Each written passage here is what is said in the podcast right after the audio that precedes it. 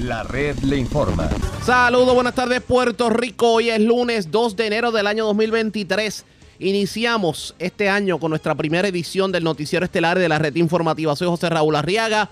A esta hora de la tarde, como siempre, pasamos revistas sobre lo más importante acontecido lo hacemos a través de las emisoras que forman parte de la red, que son Cumbre, Éxitos 1530, X61, Radio Grito y Red 93, www.redinformativa.net. Señores, las noticias ahora. Las noticias. La red le informa. Y estas son las informaciones más importantes en la red le informa para hoy lunes 2 de enero. Alarmante, 21 heridos de bala, 42 personas afectadas por accidentes de auto, 16 accidentes de motora, 12 peatones arrollados, 6 afectados por pirotecnia y 2 personas con quemaduras por explosiones. Eso pasó por la sala de emergencia del centro médico entre la Nochebuena y la madrugada del primero de enero. La información en esta edición. No se confunda, se extendió el periodo para comprar marbetes del 2022 en centros de inspección y bancos, pero no se extendió la vigencia del marbete. Presidente de la Cámara, Tatito Hernández, propone la creación de un departamento del Tesoro. Este fin de semana se conmemoraron los 50 años de la muerte de Roberto Clemente. Nueve municipios culminaron el 2022 sin asesinatos. Lares, que fue uno de ellos, repite por segundo año consecutivo. Hablando de Lares, alcalde Fabián Arroyo confirma salida del comisionado de la Policía Municipal, pero niega que cuatro jefes del gabinete le hayan renunciado. Atribuye el rumor a personas con ambición de poder. Aboga el jefe de emergencias médicas por más paramédicos. Muere hombre tras chocar con muro en carretera 681 de Islote en Arecibo. También falleció un peatón arrollado esta madrugada en la carretera número 2 de Aguadilla. En condición grave, motociclista que se vio involucrado en accidente en carretera número 2 de Vega Alta. Doble asesinato en la avenida Kennedy en Puerto Nuevo frente a los dealers. Vivo de milagro, hombre herido de bala en sector de Mayagüez. Arrestan hombre que violó orden de protección y agredió a dos personas en la barriada San Luis de Aybonito. Dos personas acusadas de violencia de género en hechos separados en Utuado y Adjuntas. Y hombre pasa el susto de su vida cuando salió a reclamarle a su vecino que dejara de tirar tanto cheribón, pero el vecino molesto le disparó con un arma de fuego. Este incidente violento ocurrió en Moca. Esta es la red informativa de Puerto Rico. Bueno, señores, damos inicio a la edición de hoy, lunes, del noticiero estelar de la red informativa de inmediato a las noticias. Escuchen esto, señores. 21 heridos de bala, 42 personas afectadas por accidentes de auto, 16 accidentes de motora, 12 peatones arrollados, 6 afectados por pirotecnia y 2 personas con quemaduras por explosiones. Ese ha sido el saldo al momento desde la Nochebuena hasta hoy 2 de enero y a que no adivinan a dónde aterrizan todas estas personas. Obviamente a la sala de emergencia del Centro Médico de Río Piedras, la principal institución médico del país. Esto no les resulta alarmante. En línea telefónica el doctor Israel Ayala, el director de la sala de emergencia del Centro Médico. Vamos a hablar sobre eso, sobre lo ocurrido, qué ocurrió en Año Viejo, qué ocurrió en Año Nuevo y por qué vemos estos números tan altos.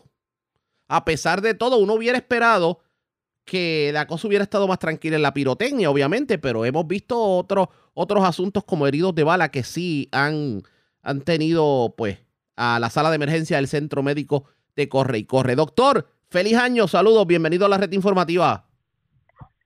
Igualmente para ti, a todo el pueblo de Puerto Rico. Y gracias por compartir. Y felicidades a usted también. Usted lleva décadas en el Centro Médico de Río Piedra. Si usted fuera a comparar lo ocurrido en estos últimos siete, ocho días con lo ocurrido para la misma fecha en años anteriores? ¿Qué me pudiera decir? No tengo la estadística a mano, pero sí te podría decir que eh, en términos de las heridas de bala, eh, me parece que es un número eh, superior al promedio, pero habría que revisarlo, ¿verdad? Para, para hacerlo correctamente. Lo que sí es cierto es que desde el día 24 hasta el primero, de hecho, estas estadísticas son hasta las 9 de la mañana del día de ayer, primero. O sea, que obviamente, obviamente no contamos lo ocurrido anoche y lo ocurrido esta mañana. Definitivamente. Eh, eso, es correcto, aparte de que, como tú sabes, y el pueblo de Puerto Rico, las navidades nuestras no terminan el primero de enero, eh, sino eh, luego de la fiesta de la calle San Sebastián. Ahí nos queda Reyes, es viernes, un fin de semana largo, y después viene la fiesta de la calle.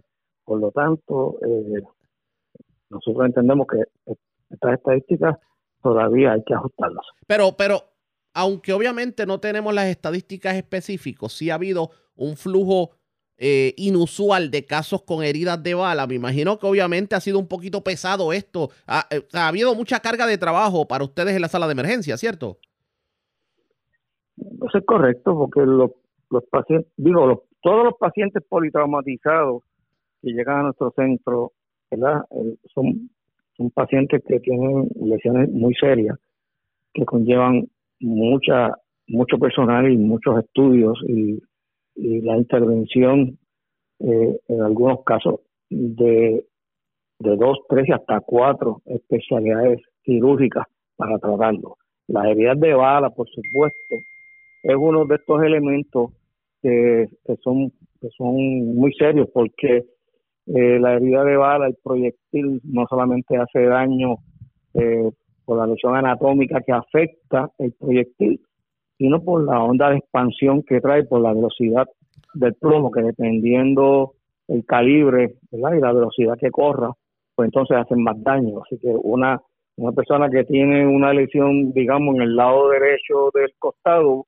puede resultar que tenga el vaso roto, este, porque la onda de expansión eh, rompe el vaso. Así que son pacientes complicados que hay que evaluarlos muy comprensivamente para lesiones musculares, articulares, óseas, vasculares, etcétera. Doctor, en este caso, eh, eh, obviamente uno puede entender la situación con los heridos de bala, pero la situación con los heridos por pirotecnia.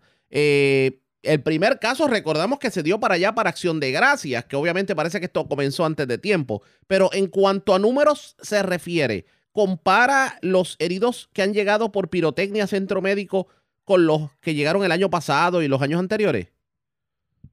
Yo creo que están en, están en el promedio, eh, están en el promedio eh, y yo creo que lo que nos llamó la atención este año fue que tan temprano como en noviembre en Acción de Gracia nos llegó el primer este, paciente afectado por la biotecnia, ¿verdad? Entiendo. Y estas son lesiones también muy serias, ¿no? Porque son explosivos que generalmente afectan extremidades superiores, las manos, los dedos, eh, la cara, ojos, y entonces este, conllevan mucho esfuerzo para tratar de, de ayudar al paciente y que quede con las menos lesiones posibles limitantes futuras. En este caso, los heridos que llegaron por pirotecnia eran casos extremos, o sea, que veíamos algún tipo de, lesión severa. Sí hay, sí, hay de todo, por supuesto. Eh, uno de ellos perdió eh, al menos cuatro dedos de su mano dominante. Sí, ese fue el, el, eh, caso de Toalta y eso es muy serio. definitivamente. Eh, doctor, aparte de lo que son los heridos de bala y los heridos por pirotecnia, vamos a los accidentes vehiculares y accidentes con motora. ¿Cómo compara la situación, lo ocurrido en estos últimos días? Bueno, vuelvo, vuelvo y te recalco, ¿verdad? Que no tengo las estadísticas a la mano, eh, las pudiéramos tener en el futuro, pero sí hay muchos accidentes, 42 este, accidentados de auto nada más. Si a eso le incluimos los de accidentes de motor, son 16 más. O sea que estamos hablando de 58 personas, aproximadamente casi 60 personas eh, del 24 al primero. Eh, sin los que hayan llegado eh, del día de ayer y la noche y los que estén llegando. Y por supuesto, esto se asocia a la alta este, ingesta de alcohol relacionado con las personas que entonces luego que están en una fiesta y han consumido alcohol, pues no toman el cuidado de pasar la llave y tienen entonces accidentes. En este caso, eh, obviamente, bastantes heridos, afectados que han tenido que pasar por la sala de emergencia del centro médico. ¿Hubo el personal suficiente para poder atender esto en despedida de año, cierto? Claro, sí. Nosotros, nosotros desde antes de Nochebuena ya estábamos haciendo reuniones para hacer un plan de contingencia y unos programas este, de personal, porque ya esto es métrica conocida por nosotros. Todos los pacientes politraumatizados de este periodo de, fiestas eh, van a llegar a nosotros. La exhortación de aquí en adelante, porque como usted indicó, y es cierto, obviamente hasta la fiesta de la calle San Sebastián, esto todavía continúa y sobre todo el fin de semana de Reyes. Eso es así. Eh, eh, el periodo navideño para el centro médico, especialmente a FEMI, la sala central, es desde eh, 24 de diciembre hasta después de las fiestas. Eh, mi exhortación es la que he hecho en todos los medios, que disfruten el periodo, eh, compartan con sus amigos y su familia y si van a ingerir alcohol, eh, por favor que no bien. Y obviamente eh, la pirotecnia que todavía pudiera estar utilizándose en Reyes, pues que tengan cuidado. La pirotecnia legal debe ser supervisada por adultos, no deben dejarse los niños trabajar con esa pirotecnia que parece ser inocua, pero en realidad no lo es y la ilegal probablemente nada que hablar, eso no se debe usar. Definitivo. Doctor, quiero aprovechar que lo tengo en línea telefónica, hablar un poquito más general. El 2022 para la sala de emergencia del Centro Médico de Río Piedra. Si usted fuera a analizar lo que fue el 2022, ¿qué me diría? Un año de muchos retos. Sin embargo, nuestro personal y nuestro sistema siempre ha estado ahí para servir a Puerto Rico, como tú bien puntualizaste, eh, yo llego a Centro Médico terminada la Escuela de Medicina en 1980 para hacer mi especialidad, ¿no? Así que son, son muchos años eh, trabajando la dinámica de los pacientes que nosotros atendemos, que no solamente, por supuesto, en este periodo de tiempo este, se está puntualizando los pacientes de trauma, quemados, tiros, la pirotecnia, pero allí siguen llegando pacientes de otras condiciones clínicas médicas supraterciarias que nosotros seguimos atendiendo. No, solamente son estos, este tipo de pacientes. Así que nosotros siempre, desde que yo llegué a centro médico y era sencillamente un residente haciendo mi especialidad, eh, y todo el mundo que ha estado por allí, se ha entrenado allí, sabe que la dinámica es una de mucho trabajo, eh, de, mucho esfuerzo, de mucho estrés, pero el trabajo siempre se hace y el servicio siempre se le ofrece a nuestros pacientes. Doctor, yo quiero agradecer el que haya compartido con nosotros y obviamente pues vamos a ver qué trae el 2023 para el Centro Médico de Río Piedra. Gracias, doctor. Buenas tardes. Igualmente te deseo a ti lo mejor y al pueblo de Puerto Rico. Y a usted también y a los suyos, señores. Ya ustedes escucharon. Así estuvo la sala de emergencia del Centro Médico de Río Piedras en los últimos días. Repito los números. 21 heridos de bala, 42 personas afectadas por accidentes de auto, 16 accidentes de motora, 12 peatones arrollados, 6 personas afectadas por pirotecnia y 2 personas con quemaduras por explosiones. Esto, esto desde el 24 de diciembre hasta el 1 de enero. Así están las estadísticas. Roguémosle a Dios que no haya otros incidentes que lamentar que tengan que ser atendidos en centro médico en los próximos días. Presentamos las condiciones del tiempo para hoy. Hoy lunes, se esperan menos aguaceros en comparación con ayer domingo. Sin embargo, todavía es probable que se observen algunas condiciones de lluvia. Los aguaceros pasajeros continúan sobre las aguas, moviéndose tierra adentro en ocasiones. En la tarde, se esperan aguaceros para los sectores del suroeste a oeste e interior de Puerto Rico. Se espera que los vientos del este-noreste a noreste de hasta 12 a 16 nudos mantengan algunas condiciones picadas en las aguas. Oleaje de hasta 6 pies son posibles para las aguas mar afuera del Atlántico, con oleaje de 5 pies o menos en otros lugares. Existe un riesgo moderado de corrientes marinas para las playas de Culebra y el norte de Puerto Rico. En la red informativa de Puerto Rico, este fue el informe del tiempo. La red le informa. Señores, regresamos a la red le informa. Somos el noticiero estelar de la red informativa de Puerto Rico.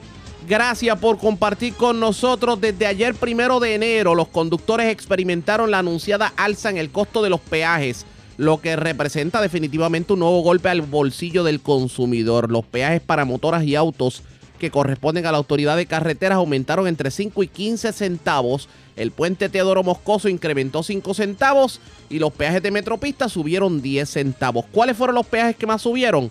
Pues el de Caguas Norte que pasó de 1.50 a 1.65 y el peaje de Salinas que pasó de 1.75 a 1.90. No presentaron cambios en el costo los peajes de Carolina, la rampa de Carolina Norte, Carolina Sur y Río Grande, ambos todos ellos correspondientes a la ruta 66. Pero en cuanto a metropistas, los peajes de Buchanan, Tobaja y Vega Alta pasaron de 75 a 85 centavos. Manatí y Arecibo de 1.10 a 1.20.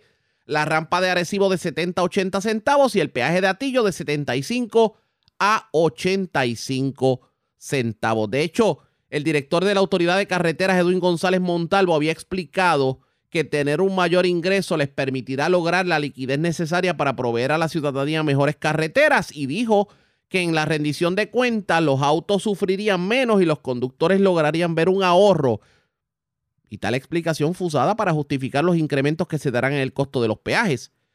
Así que, qué dolor cuando usted tenga que transitar los peajes en estos días, porque ya va a haberse reflejado un aumento. Así que, mucho ojo, que no sea que el cálculo de ingresos se le descombine, como dicen por ahí, porque uno se, uno se mentaliza para un gasto y de momento el gasto aumenta y claro, todo se puede descuadrar. Así que así están los peajes ah, desde, desde ayer domingo. Ese es el aumento que se está reflejando en los peajes. Pero en temas relacionados con, con obras públicas y carreteras, hay que aclararle esto a la ciudadanía. Los conductores podrán comprar los marbetes correspondientes al 2023, el marbete amarillo de Clemente, que se supone que es para vehículos hasta diciembre, hasta el 15 de enero en las colecturías, en los centros de inspección, en los bancos y en las cooperativas. Pero eso no quiere decir que la vigencia del marbete se esté extendiendo. Y esa es la confusión que hay. No es que se le venció el marbete en diciembre y usted puede correr 15 días con el marbete vencido. No. Es que usted va a poder comprarlo en un lugar que no necesariamente es la colecturía. O sea, usted puede ir al centro de inspección. Vamos a suponer que lo va a comprar hoy, mañana, pasado mañana, porque no tenía el dinero, porque no pudo, etcétera, etcétera. Pues puede ir a un centro de inspección, al banco, a la cooperativa, a comprarlo hasta el 15 de enero. Tradicionalmente lo que ocurre es que los marbetes viejos se los llevan de esos lugares y solamente usted puede comprarlo en la, en colecturía. Pero esta vez no podrá, eh, solamente podrá comprarlo hasta el 15. Eso no significa que el barbete vencido esté vigente. Que muchas personas tenían esa confusión. Y no, el barbete que se venció en diciembre se venció. Si un guardia lo manga, le va a dar el ticket. Lo que pasa es que se le está dando la oportunidad de que haya más sitios, más centros de venta para que usted pueda adquirir el marbete. Y precisamente hablando de, obras públicas, ¿qué para el 2023 para el Departamento de Transportación y Obras Públicas? Sayola Virella habló con la titular de Obras Públicas, Eileen Vélez Vega, y esto fue lo que dijo sobre el particular inconvenientes por la construcción en, en, las construcciones en la ruta, si nos puede poner al día. Claro, mira, actualmente la Autoridad de Carreteras y Transportación tiene 87 proyectos de construcción activos. También la Directoría de Obras Públicas tiene 37 proyectos activos del programa Cambiando Carriles, alrededor de la isla y tenemos alrededor de 50 y 54 municipios que ya están trabajando también en acuerdos colaborativos con DITOP. Así que hay mucha acción en las carreteras, muchos trabajos, van a continuar aumentando. Nosotros, mientras vamos recibiendo más fondos eh, propios de la agencia, vamos este, añadiendo más proyectos y sí, le estamos pidiendo a las personas que tengan discreción cuando están pasando por estas zonas, que reduzcan la velocidad. Todos merecemos mejores carreteras, nos han solicitado muchísimo, muchos arreglos. Hoy precisamente comenzó el trabajo de la 318 en San Germán y me enviaron un texto desde la comunidad agradeciéndonos. Es un trabajo en colaboración con el, alcalde y DITOP, pero asimismo estamos solicitándole a las personas que reduzcan la velocidad en estas zonas de construcción, que no son eternos estos proyectos, van a durar varias semanas. Ahora se toma un poquito de descanso las compañías en lo que vuelven otra vez a empezar luego de Reyes, pero ciertamente va a haber muchísima acción y van a seguir viendo estas construcciones en la isla eh, que queremos colaboración de las personas con todos los empleados y todos los contratistas. Secretaria, en el pasado, por ejemplo, en la época de los 90, que hubo también mucho, un boom de mucha construcción, se construía de noche para tratar de impactar menos eh, lo que eran, ¿verdad?, las horas picos del tráfico. ¿Eso es algo que se ha contemplado o por las condiciones económicas que son distintas, ahora es algo que está fuera de la mesa? Sí, totalmente. Nosotros actualmente tenemos proyectos que están corriendo de noche, pero son proyectos donde tú tienes que trabajar con hormigón, con losas, eso no se puede hacer de día por debido a las temperaturas, pero también esos proyectos se mantienen cerrados porque son proyectos de reconstrucción, así que tenemos puentes que se están trabajando, así como hay en el A52 en Calle, esos proyectos no se pueden reabrir durante el día porque tienes losas y áreas del pavimento que no existen en lo que se vuelve y se repavimenta.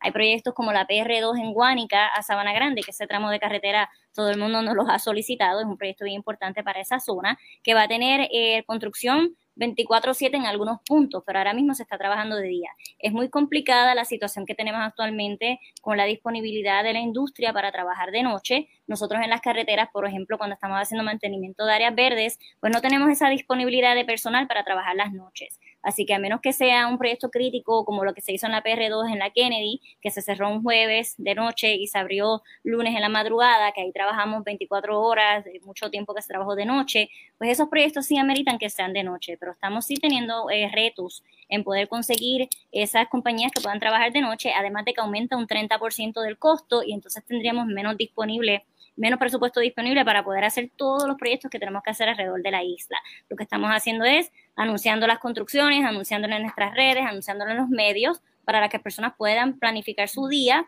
y saber dónde vamos a estar trabajando para poder entonces hacer estos proyectos con un presupuesto que nosotros podamos cubrir y no nos quedemos entonces sin presupuesto para hacer mantenimiento y reparación en otras carreteras. Hemos visto, ¿verdad? Eh, en tiempos recientes muchos accidentes, hablando de seguridad, de personas que van en contra del tránsito. En términos de rotulación, ¿hay algún proyecto para revisar que la rotulación esté bien puesta, esté visible, esté iluminada para evitar ese tipo de accidentes? Pues mira, actualmente hay proyectos de rotulación en toda la isla. Están los proyectos de FEMA de recuperación, están los proyectos de Federal Highway y todos esos proyectos ya comenzaron en la regional norte, en la región del sur y en las áreas de las autopistas. La PR52, la 18, ya la Autoridad de Carreteras ha comenzado, así como comenzó la, autoridad, la Directoría de Obras Públicas en la región oeste. Todos estos proyectos están corriendo ahora. Lo que ha falta, lo que ha faltado en rotulación, hemos trabajado con la Directoría de Obras Públicas en identificar esas zonas escolares o en las zonas donde falta un pare, donde falte, eh, y también donde falte esta, esta rotulación que no se cubre con los proyectos de recuperación de María o de Irma, pues nosotros estamos trabajando y añadiéndolos. Ya esos proyectos comenzaron, sí tuvimos una, un atraso porque el material para los rótulos no estaba llegando a Puerto Rico tan rápido como nosotros deseábamos, así que sí se ha tardado un poco ese proyecto. Sin embargo, continúa, va a ser un proyecto de varios años, 85% de la rotulación en Puerto Rico fue afectada, así que en lo que nosotros podemos otra vez a restaurar toda esta rotulación, se va a tardar un poco por la situación pues de materiales y también de mano de obra.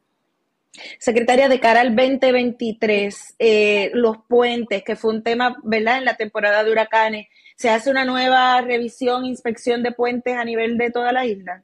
Los, puentes están en una rotación de dos años. y cada dos años la Autoridad de Carreteras y Transportación revisa e inspecciona los puentes. Si pasa un, un evento como pasó con los terremotos o Fiona o María, pues se van añadiendo entonces y se hacen nuevas inspecciones para verificar que no hubo daño. Así que esto continúa, eso no se detiene nunca y actualmente la Autoridad de Carreteras mantiene ese inventario de los puentes. Hay unos puentes que están eh, identificados como puentes que necesitan reparación. Ellos recibieron 45 millones de dólares adicionales este año para trabajar proyectos de puentes a través del de los fondos de Infrastructure Bill. Así que todo eso ellos lo están trabajando actualmente. Hay muchísimo trabajo de puentes que también van a estar viendo. Además de los proyectos que ya están corriendo de recuperación de María, que ya la Autoridad de Carreteras y Transportación también está trabajando muchísimos puentes alrededor de la isla.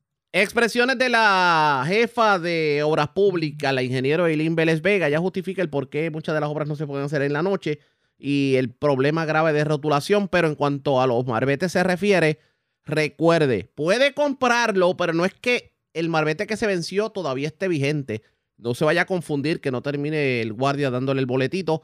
Nosotros vamos a dar seguimiento a esto pendientes a la red informativa. La red le informa. Cuando regresemos hablamos en vivo con el presidente de la Cámara, Tatito Hernández, porque está proponiendo la creación de un departamento del Tesoro. Además habla de estatus. En lo próximo, regresamos en breve.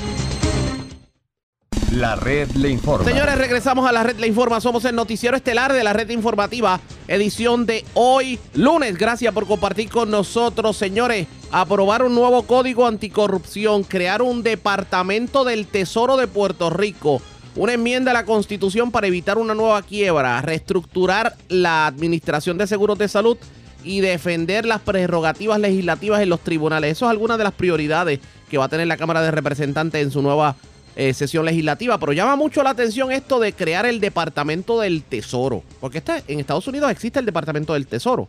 La pregunta es, ¿para qué en Puerto Rico? En línea telefónica, el presidente de la Cámara, Tatito Hernández. Saludos, buenas tardes, bienvenido. Saludos, Ariaga. Saludos a todo Puerto Rico. Un abrazo y muchas prosperidad y salud para este, este año. Y gracias a usted y a los suyos. Bueno, hay, hay muchos planes en este 23 por parte de la Cámara de Representantes, pero nos llamó mucho la atención en un parte de prensa en la mañana de hoy esto del, de crear un departamento del Tesoro de Puerto Rico. ¿De qué estamos hablando?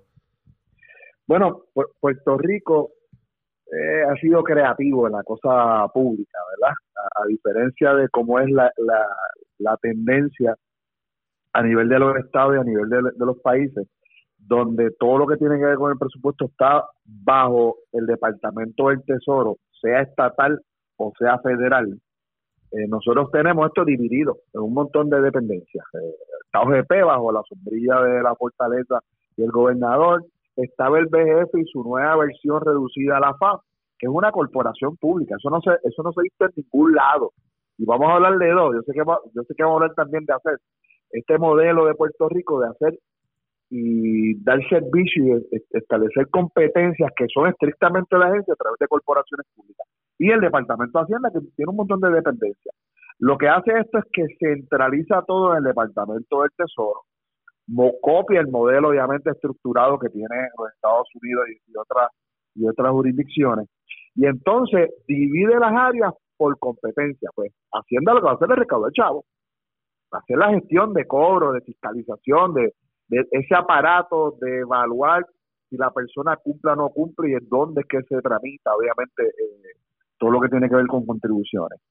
Se elimina la FAS, ¿verdad? Ya no, ya no hace falta esa corporación pública, este el departamento acoge toda esa responsabilidad y entonces todo lo que tiene que ver con el día a día de la operación del presupuesto, del gasto, va arriba en el tesoro con la chequera. Eh, OGP sí va a continuar, ¿verdad? Porque yo, estoy, consciente que el gobierno quiere eliminar la oficina, pero el que opera el Tesoro. Qué importante.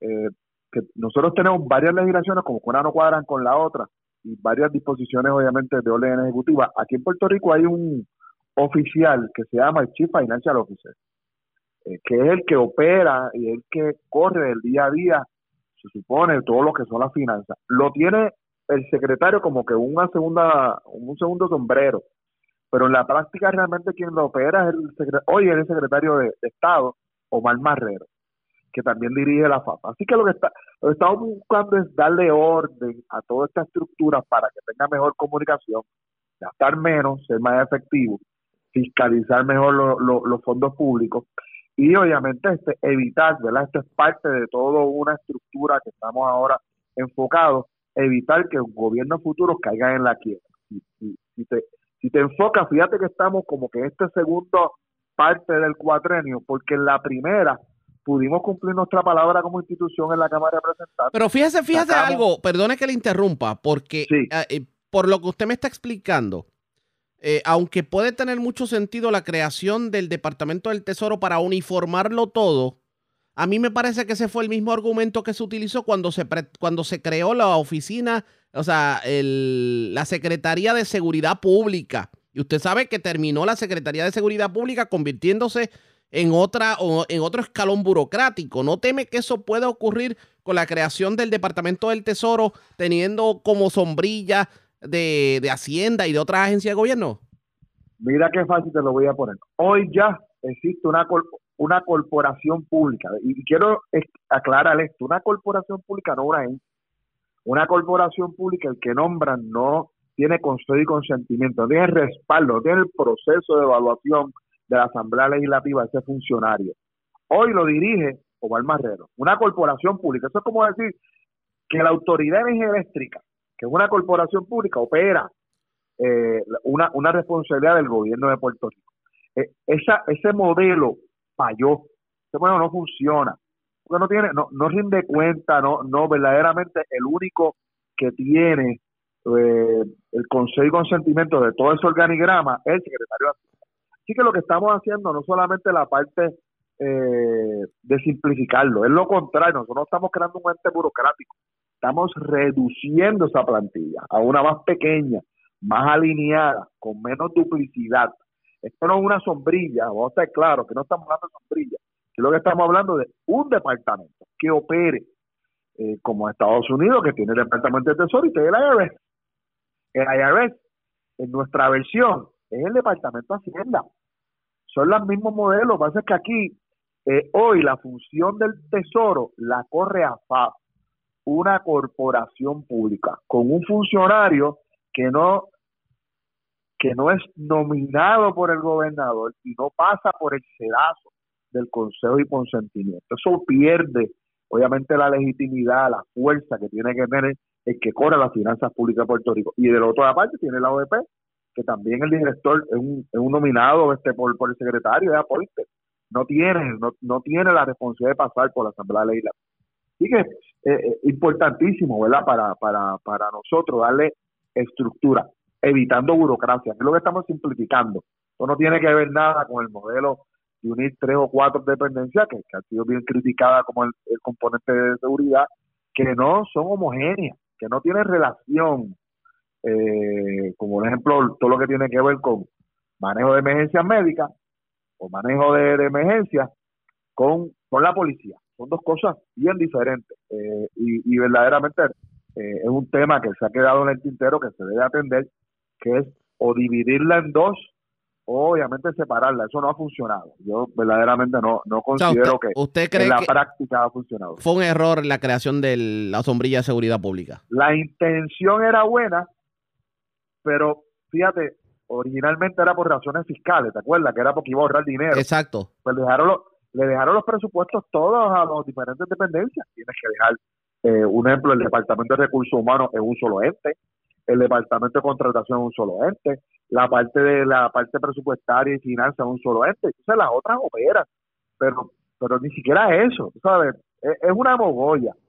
Eh, yo creo que se puede reparar creando dos entidades, una policía, solamente policía, o sea, cuestiones de seguridad pública, y otra que tenga que ver con las emergencias, que tiene más lógica, ¿verdad? Manejo de emergencias, médica, todo este componente que, que, trabaja colaboraciones con los con FEMA, con todo lo que tiene que ver con, los municipios, pues es como, a pesar que esto está uniformado, ¿verdad? Pero son, son, son responsabilidades completamente diferentes. Parecen, ¿verdad? Yo creo que puede estar en el otro lado hasta los bomberos.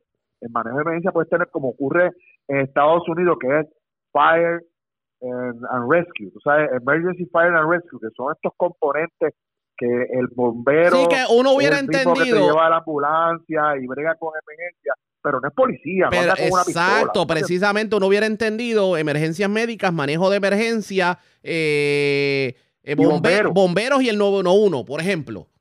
Correcto, eso está, eso, eso, eso verdaderamente es la misma cosa en cualquier jurisdicción, pero en Puerto Rico. Eso tiene lógica. Yo, siempre lo he dicho y hemos dialogado antes esto. yo creo que Puerto Rico puede tener en vez de ciento y pico agencias, puede tener 25. Buenas y se le va a hacer mucho más fácil al, al gobernante, al ejecutivo, conseguir 25 funcionarios top notch que estén a, la escala y al nivel de lo que amerita trabajar en, en, una nominación, ¿verdad? Que requiera conseguir consentimiento, que ciento y pico, ¿verdad? Que, que es un suplicio, imagínate lo difícil que es 45, 60 días conseguir todo un gabinete, ciento y pico de personas. yo, yo, yo verdaderamente no, no lo veo práctico. Yo prefiero tener menos calidad y no cantidad. Vamos a hablar de, de ACES. ¿Qué es lo que se pretende en el 2023 por parte de la Cámara de Representantes en cuanto a reestructuración de ACES? Ok, antes de, antes de eso, déjame, porque es bien importante para ver todo lo que estamos haciendo, es bien importante reconocer lo que ya pudimos lograr, a pesar de los grandes retos de ser un gobierno compartido, una gran diversidad, sin un partido eh, que controle ni la Cámara ni el Senado. Y, aquí hay tres elementos que van a sentar la base para lo de hacer. Cuando en el 2017 Puerto Rico se acoge a la quiebra del gobierno central, se basa en tres premisas. Uno, que la deuda no era pagable, como estaba pactada. Segundo, que se iba a perder los incentivos a la manufactura. Y tercero, que no había estabilidad en los fondos de Medicaid.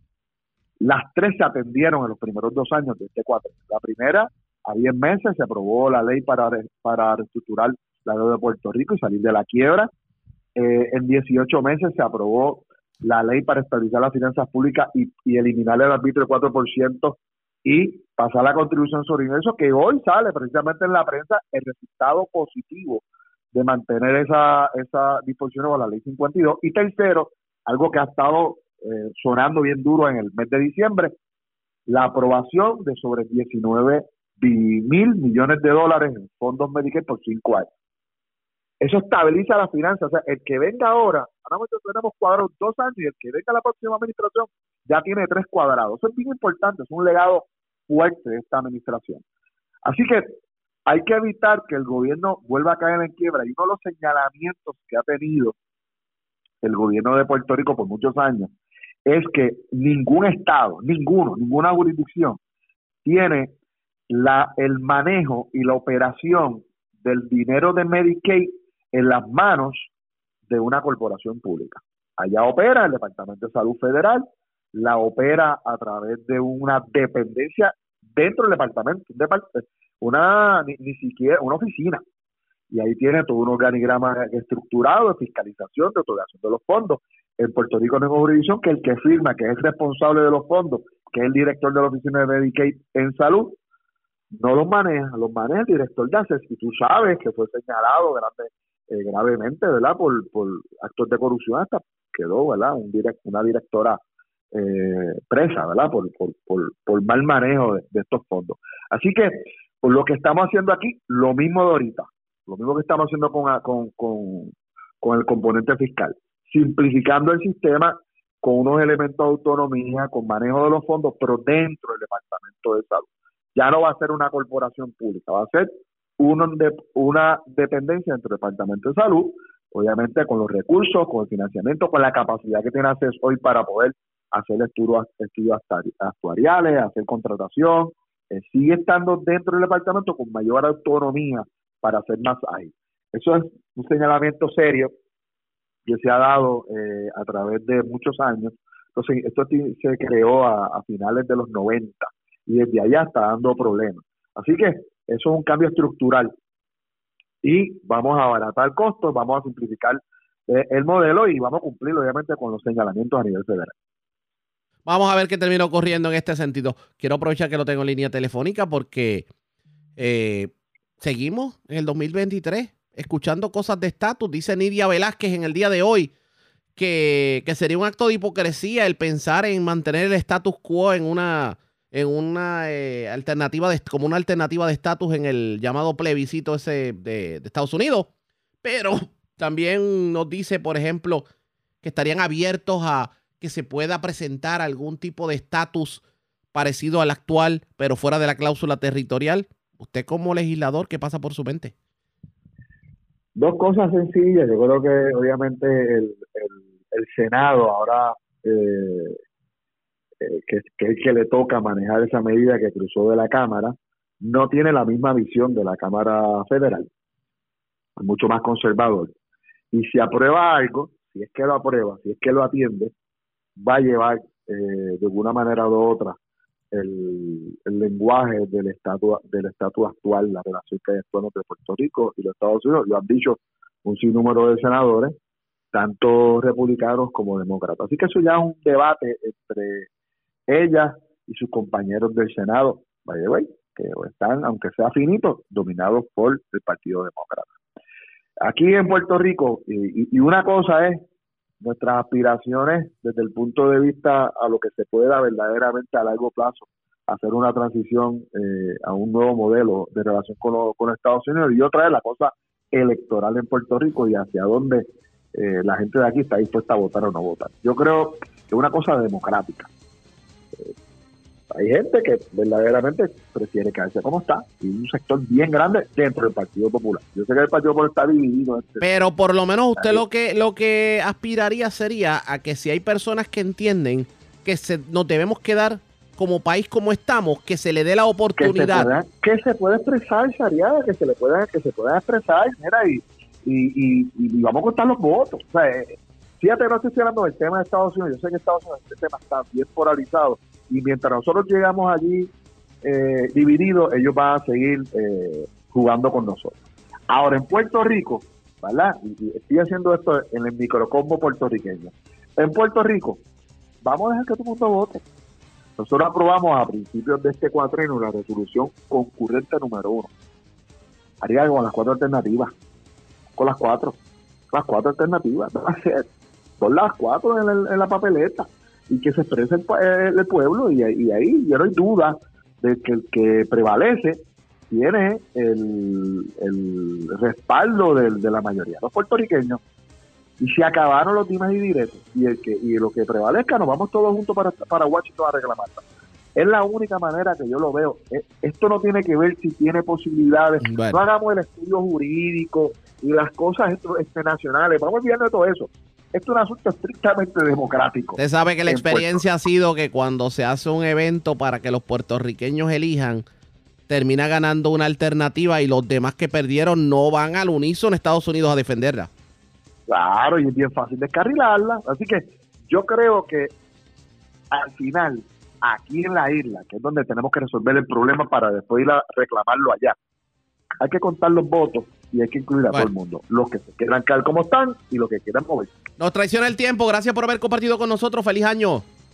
Un abrazo. A usted también y a los suyos, el presidente de la Cámara, Tatito Hernández. Vamos a una pausa cuando regresemos la noticia del ámbito policíaco más importante acontecidas. En lo próximo, regresamos en breve. La red le informa. Señores, regresamos a la red le informa, el noticiero estelar de la red informativa, edición de hoy lunes. Gracias por compartir con nosotros. Vamos a noticias del ámbito policíaco. Comenzamos en la zona norte y metropolitana porque en condición grave se encuentra un motociclista que se vio involucrado en un accidente de tránsito en la carretera número 2 en Vega Alta. Eso ocurrió ayer en la tarde. También en Naranjito, aparentemente desconocidos se apropiaron de un arma de fuego que se encontraba en un vehículo estacionado en la carretera número 5. También en la zona metropolitana se reportó un escalamiento en una residencia de Tintillo en Guainabo y de allí se llevaron propiedad valorada en 15 mil dólares. Wanda Santana, oficial de prensa de la policía en Bayamón, con detalles. Saludos, buenas tardes. Buenas tardes para usted y para todos. ¿Qué información tenemos? Un escalamiento fue reportado a eso de las 2 de la tarde de ayer domingo en hechos ocurridos en una residencia que ubica en la urbanización Tintillo en Guaynabo.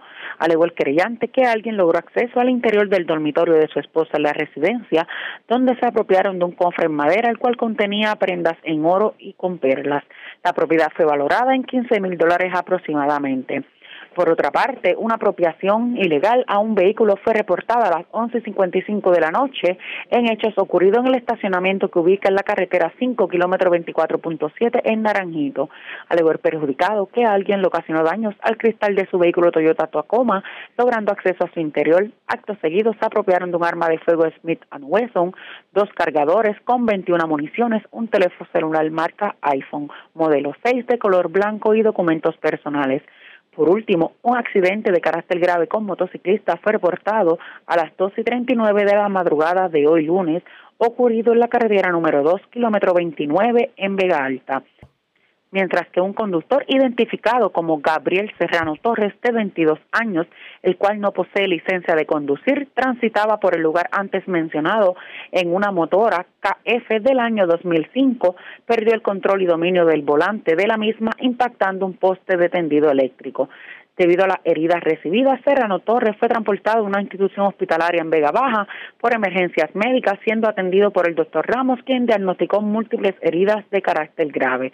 El agente Juan de Clerc, adscrito a patrulla de carretera de Manatí, se hizo cargo de la investigación unión a la fiscal Aileen González. Sería todo. Buenas tardes. Y buenas tardes para usted también. Gracias, era Wanda Santana, oficial de prensa de la policía en Bayamón, de la zona metropolitana. Vamos al norte de Puerto Rico. Una persona murió en medio de un accidente de tránsito ocurrido en la carretera 681 de Islote en Arecibo. Además, las autoridades investigan dos vehículos, o sea, cómo surgió el que dos vehículos se incendiaran. Esto es la entrada al gravero en el barrio Río Grande de Morovis. También eh, arrestaron a un septuagenario que aparentemente eh, la despedida de año lanzó tiros con una pistola al suelo. Y hubo un incidente violento. Dos hermanos parece que en medio de una discusión se entraron a golpes. Esto ocurrió en Camuy. La información la tiene el Malvarado, oficial de prensa de la policía en Arecibo. Saludos, buenas tardes. Sí, buenas tardes. Un accidente de auto de carácter fatal con objeto fijo ocurrió en la noche de ayer en la carretera 681 del kilómetro 3.3, jurisdicción de Arecibo. De acuerdo a la investigación, el conductor Jesús Manuel Maldonado Rodríguez, de 32 años, vecino de Arecibo, conducía su vehículo Ford 250 color blanco en dirección de Arecibo hacia Barceloneta por el carril derecho y al llegar al kilómetro 3.3 este pierde el control y del volante saliendo de la vía de rodaje impactando con su parte frontal una verja de concreto y de rejas. Acto seguido, con la parte lateral izquierda de su vehículo impacta un árbol, un tronco y por y portón de rejas de la parte frontal de una residencia localizada en el mencionado lugar y a su vez un vehículo Toyota Camry sufrió daños. A consecuencia de los impactos, el vehículo quedó volcado en la vía pública, saliendo el, conductor expulsado, recibiendo heridas de gravedad y falleciendo en el lugar. Los paramédicos Rivera y Ramos de Emergencia Médica Estatal informaron la ausencia de signos vitales. El caso se consultó con la fiscal Daisy Quintero, quien ordenó ocupar el vehículo para fines de inspección y el levantamiento del cadáver hacia el Instituto de Ciencia Forense. También tenemos que se reportó una agresión grave. Esto en la mañana de ayer en las parcelas Espiet en Camuy, donde informaron preliminarmente dos hermanos tuvieron una discusión y uno de ellos utilizando un objeto contundente, un tubo, agredió a su otro hermano de 30 años en el área de la cabeza y un brazo. Este fue atendido por paramédicos y transportado al Hospital Pavía en Arecibo en condición estable. Ese, en, por este hecho se puso bajo arresto al hombre de 37 años, investigó el agente William Padín y el agente William Rivera del Cuerpo de Investigaciones Criminales de Arecibo se hizo cargo, quien consultó el caso con la fiscal Daisy Quintero, quien instruyó citar el caso para el día de hoy para la posible erradicación de cargos correspondientes. Tenemos también que se arrestó a un hombre, esto en la tarde, en la aproximadamente eso de las 7 y 45 de la noche del 31 de diciembre, esto en la carretera 490 interior del barrio Ato Arriba en Arecibo, alegadamente utilizando un arma de fuego para la cual posee licencia. Este realizó varios disparos al suelo el, eh, violentando la ley de armas. Este fue puesto bajo arresto. El caso se consultó con la fiscal Daisy Quintero, quien instruyó citar para una fecha posterior y para la posible erradicación de cargos. El individuo es de 75 años. Eh, también tenemos que dos vehículos fueron incendiados. Esto se reportó a través del sistema de emergencia 911. Estos hechos ocurridos en la carretera 155, en la entrada al gravero en el barrio Río Grande, en el pueblo de Morovis. De acuerdo a la investigación, los agentes se personaron al lugar donde fueron encontrados dos vehículos totalmente quemados y se desconoce marca y modelo de los mismos. El agente Luis Laregui de eh, Morovis investigó preliminarmente y el caso fue referido a la División de Vehículos Hurtados de Arecibo. Queremos exhortar a la ciudadanía a comunicarse si conoce de la comisión de algún delito al 787-343-2020. Eso es todo lo que tenemos por el momento. Que tengan todos. Buenas tardes. Y buenas tardes para usted también. Gracias, era el Malvarado, oficial de prensa de la policía en Arecibo. Del norte vamos al noroeste de Puerto Rico porque un peatón murió arrollado. Esto ocurrió en la carretera número 2, jurisdicción de Aguadilla. Además, las autoridades investigan un incendio que se reportó en una residencia de Isabela, un vehículo que fue incendiado en esta residencia, se presume mano criminal. Además, escuche esto, una persona de la tercera edad le llamó la atención a sus vecinos que estaban tirando pirotecnia. Y lo cierto es que además de que lo trataron de agredir, le lanzaron un tiro. Afortunadamente, la bala no lo impactó. Esto ocurrió en Moca y la información la tiene Juan Bautista, ya el oficial de prensa de la policía en Aguadilla. Saludos, buenas tardes. Sí, buenas tardes para ti, Ariaga. Buenas tardes para público Radio Escucha. Como mencionaste, personal de patrullas de carreteras de Aguadilla, adscritos al negociado de la Policía de Puerto Rico, investiga un accidente de carácter fatal con peatón que ocurrió a eso de las 1 y 13 de la madrugada de hoy en la carretera número 2 a la altura del kilómetro 128.4, esto en jurisdicción de Aguadilla.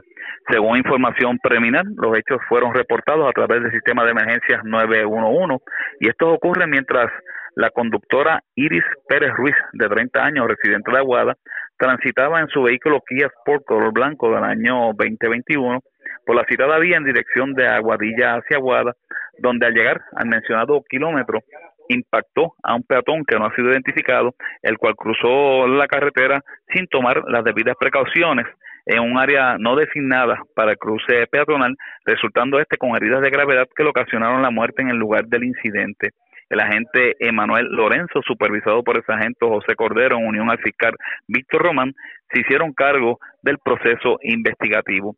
Por otro lado, eh, tenemos que el personal del Distrito Policiaco de Isabela investiga un incendio malicioso de un vehículo de motor reportado eso de las 3 de la madrugada de hoy en la calle 9 de la comunidad Mantilla que ubica en el barrio Arenales Alto de ese municipio. Según información preliminar, indica la creyente que alguien intencionalmente le incendió su auto Toyota Corolla color blanco del año 2003 que se encontraba estacionado en los predios de su residencia cuyos daños no han sido estimados. El agente Pedro Rosario, supervisado por el sargento José López, adscritos al cuartel local, investigaron estos hechos en unión al personal de la División de Explosivos del área de Aguadilla. Por último, en relación a la persona que se creyó de agresión en el distrito policíaco de Moca. Tenemos que personal de la sección de agresiones del 6C de Aguadilla, escrito al negociador de la Policía de Puerto Rico, lograron el arresto de Orlando Nieves, de 63 años, residente de Moca, involucrado en este incidente de agresión que fue reportado durante horas de la tarde de ayer en la calle Onix de la comunidad Lomas Verde en Moca. Según información preliminar, los hechos ocurren cuando Luis Cabán Hernández, de 50 años, residente en la citada calle, le llamó la atención a su vecino Orlando por este estar lanzando pirotecnia. Eh, esta persona pues reacciona de manera violenta y sin mediar palabras. La apunta con un arma de fuego y le hace varios disparos sin lograr herirlo, ya que el sexagenario pues eh, se protegió ocultándose detrás de una columna en cemento de su residencia, en cuyo interior se encontraba su esposa y dos hijos de la pareja. Eh, el agente Luis Pérez Vadillo de la sección de agresiones consulta estos hechos con el fiscal Roman para la dedicación de los correspondientes cargos criminales contra el detenido. Hasta aquí, pues la novedad es más sobresaliente en lo que fue el fin de semana y lo que va del día de hoy en nuestra área policial de Aguadilla. Gracias por la información. Buenas tardes. Buenas tardes. Era Juan Bautista ya, la oficial de prensa de la policía en la zona de Aguadilla. Más noticias del ámbito policíaco en nuestra segunda hora de programación. Pero señores, esta hora de la tarde hacemos lo siguiente. La red le informa. Nos vamos a una pausa, identificamos nuestra cadena de emisoras en todo Puerto Rico y regresamos con más en esta edición de hoy lunes del noticiero estelar de la red informativa. La red le informa.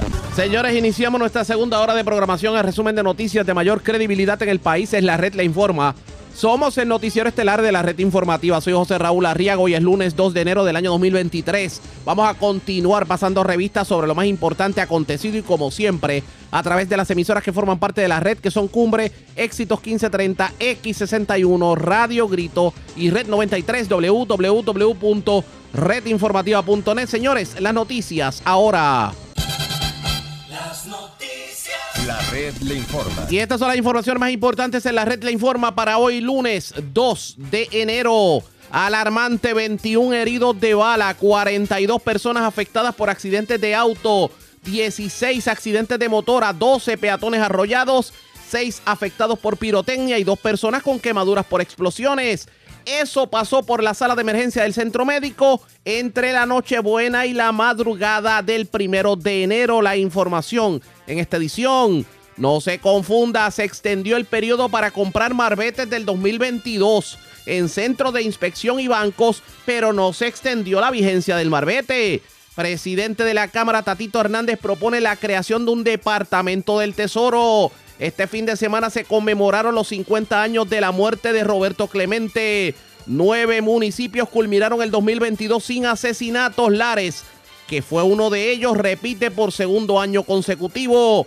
Hablando de Lares, alcalde Fabián Arroyo confirma salida del comisionado de la Policía Municipal, pero niega que cuatro jefes del gabinete le hayan renunciado. Atribuye el rumor a personas con ambición de poder. Aboga el jefe de emergencias médicas por más paramédicos. Muere hombre tras chocar con muro en carretera 681 de Islote en Arecibo. También falleció un peatón arrollado esta madrugada en la carretera número 2 de Aguadilla. En condición grave, motociclista que se vio involucrado en accidente en carretera número 2 de Vega Alta. Doble asesinato en la avenida Kennedy en Puerto Nuevo frente a los dealers. Vivo de milagro, hombre herido de bala en sector de Mayagüez.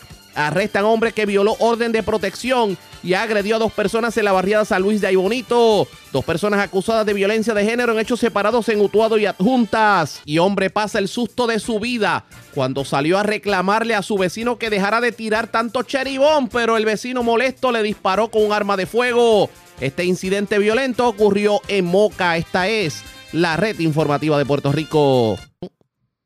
Bueno, señores, damos inicio a la segunda hora de programación en el Noticiero Estelar de la red informativa. De inmediato, las noticias fueron nueve municipios los que culminaron el 2022 sin asesinato. Y estamos hablando de adjuntas: Aguada, Culebra, Florida, Hormigueros, Isabela, Las Marías, Maunabo y obviamente el municipio con quien vamos a estar hablando en estos momentos, que es Lares. Alcalde Fabián Arroyo, saludos, buenas tardes, bienvenido a la red informativa. Sí, buenas tardes, saludos y gracias por la oportunidad. Y, feliz año a todos los que me escuchan. Y a usted también y a los suyos. Culmina el 2022 para Lares con cero asesinatos. Y esto contrario, contrario a municipios vecinos como lo ocurrido, por ejemplo, en San Sebastián, lo ocurrido en Utuado, que se reportaron varios incidentes violentos. Ni se diga para el norte, Arecibo, Camuy y Atillo. ¿Qué pasa por su mente cuando, cuando pues, obviamente se entera de esta noticia? Mira, eh, de verdad, eh, pues, emocionante, emocionado, ya que eh, por dos años consecutivos la área demuestra que los crímenes continúan bajando. Por cierto, la coronel me llamó y me informó que el área bajó también en los tipo 1, que eso es positivo para, para la ciudad del grito.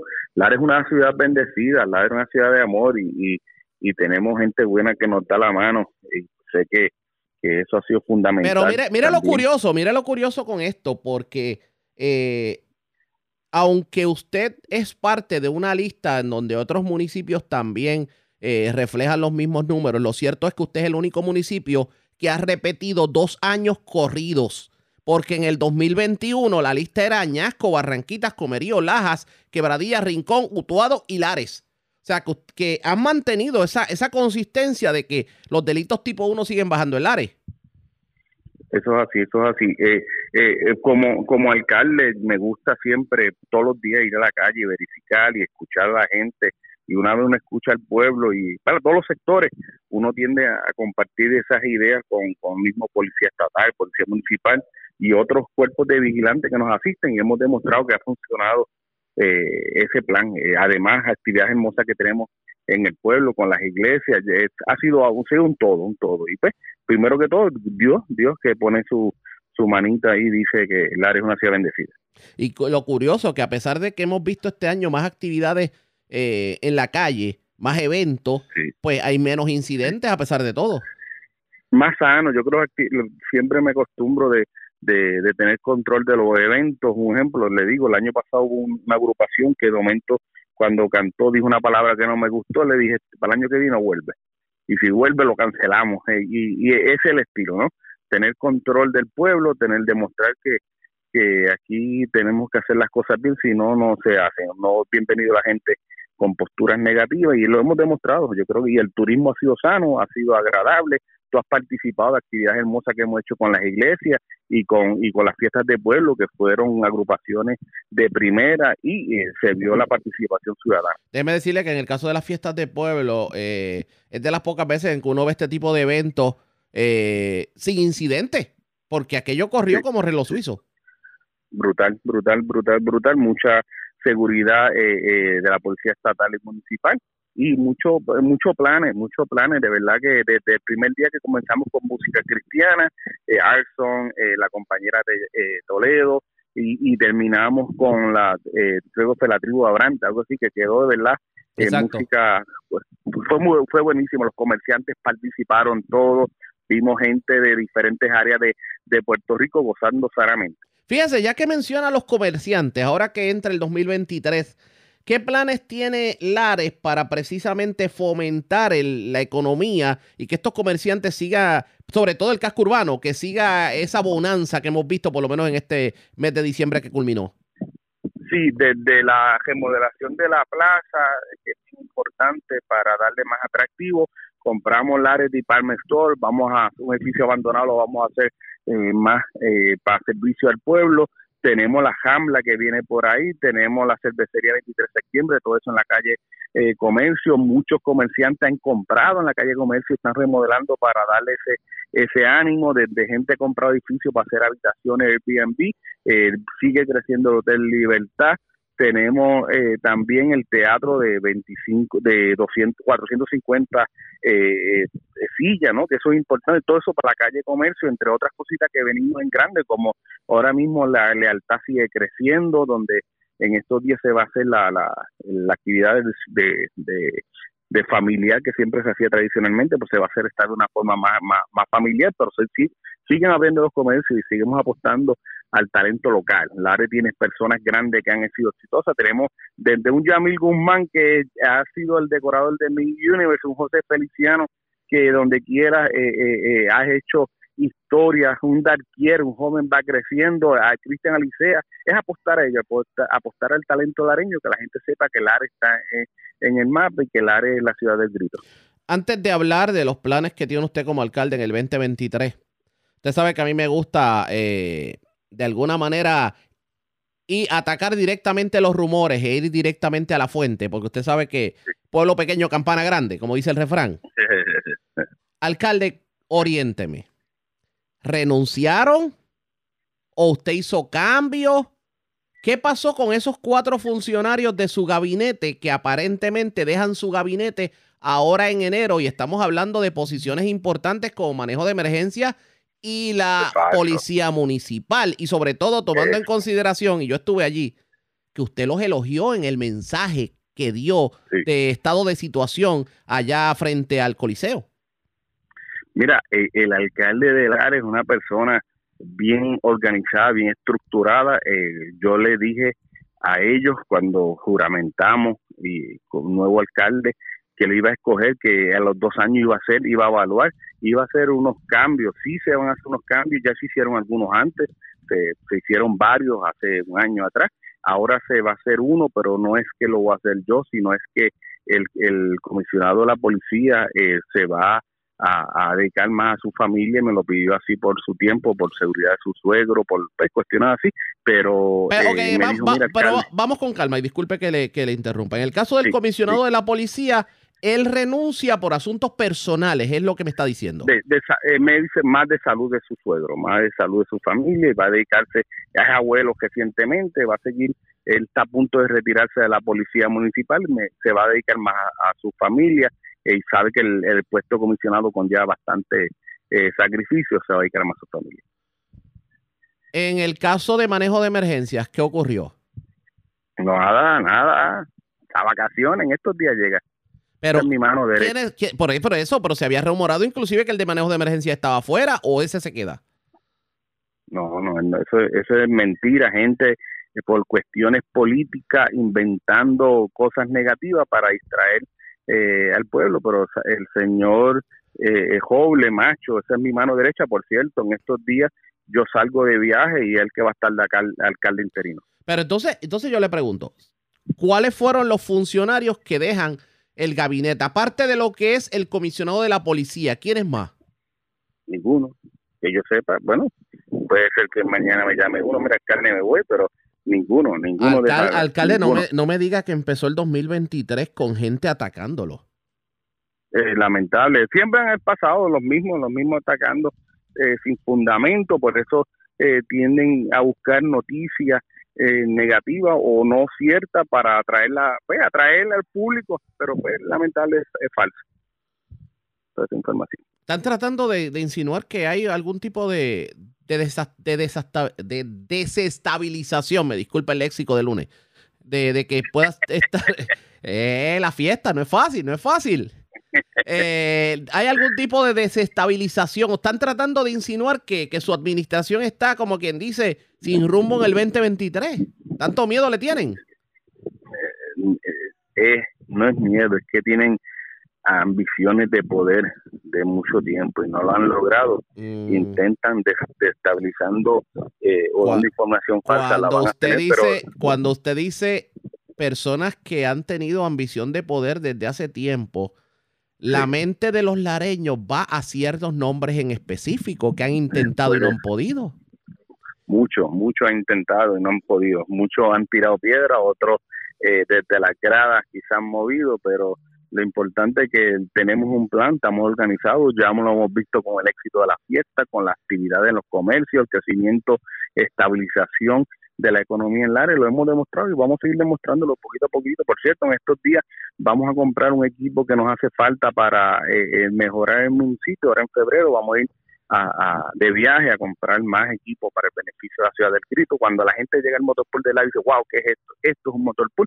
Tenemos nuestros empleados contentos, el pueblo contento y después que el pueblo esté contento, estamos bien. Y es lo que me rige a mí. Yo estoy aquí hasta que Papito Dios diga que yo voy a estar, pero siempre enfocado en el servicio de mis hijos, de mi pueblo y de mi familia, que es lo que estamos. Yo dije que lo iba a tratar con mi familia, hemos visto a los empleados así, eh, con aumento, le hemos dado aumento a los empleados, mejores equipos, más actividades sociales para el pueblo, más concentración de, de actividades sociales para niños, que por cierto, el 7 tenemos el Día de Reyes, donde vamos a entregar regalitos para nuestros niños, el 5 la cabalgata, donde Luis Morales me dice, alcalde, estoy atrás, usted puede hacerla, la vamos a hacer la cabalgata del municipio, así que venimos con haciendo nuestra tradición, devolviendo a hablar el, el- su nombre, que es la ciudad de Quito.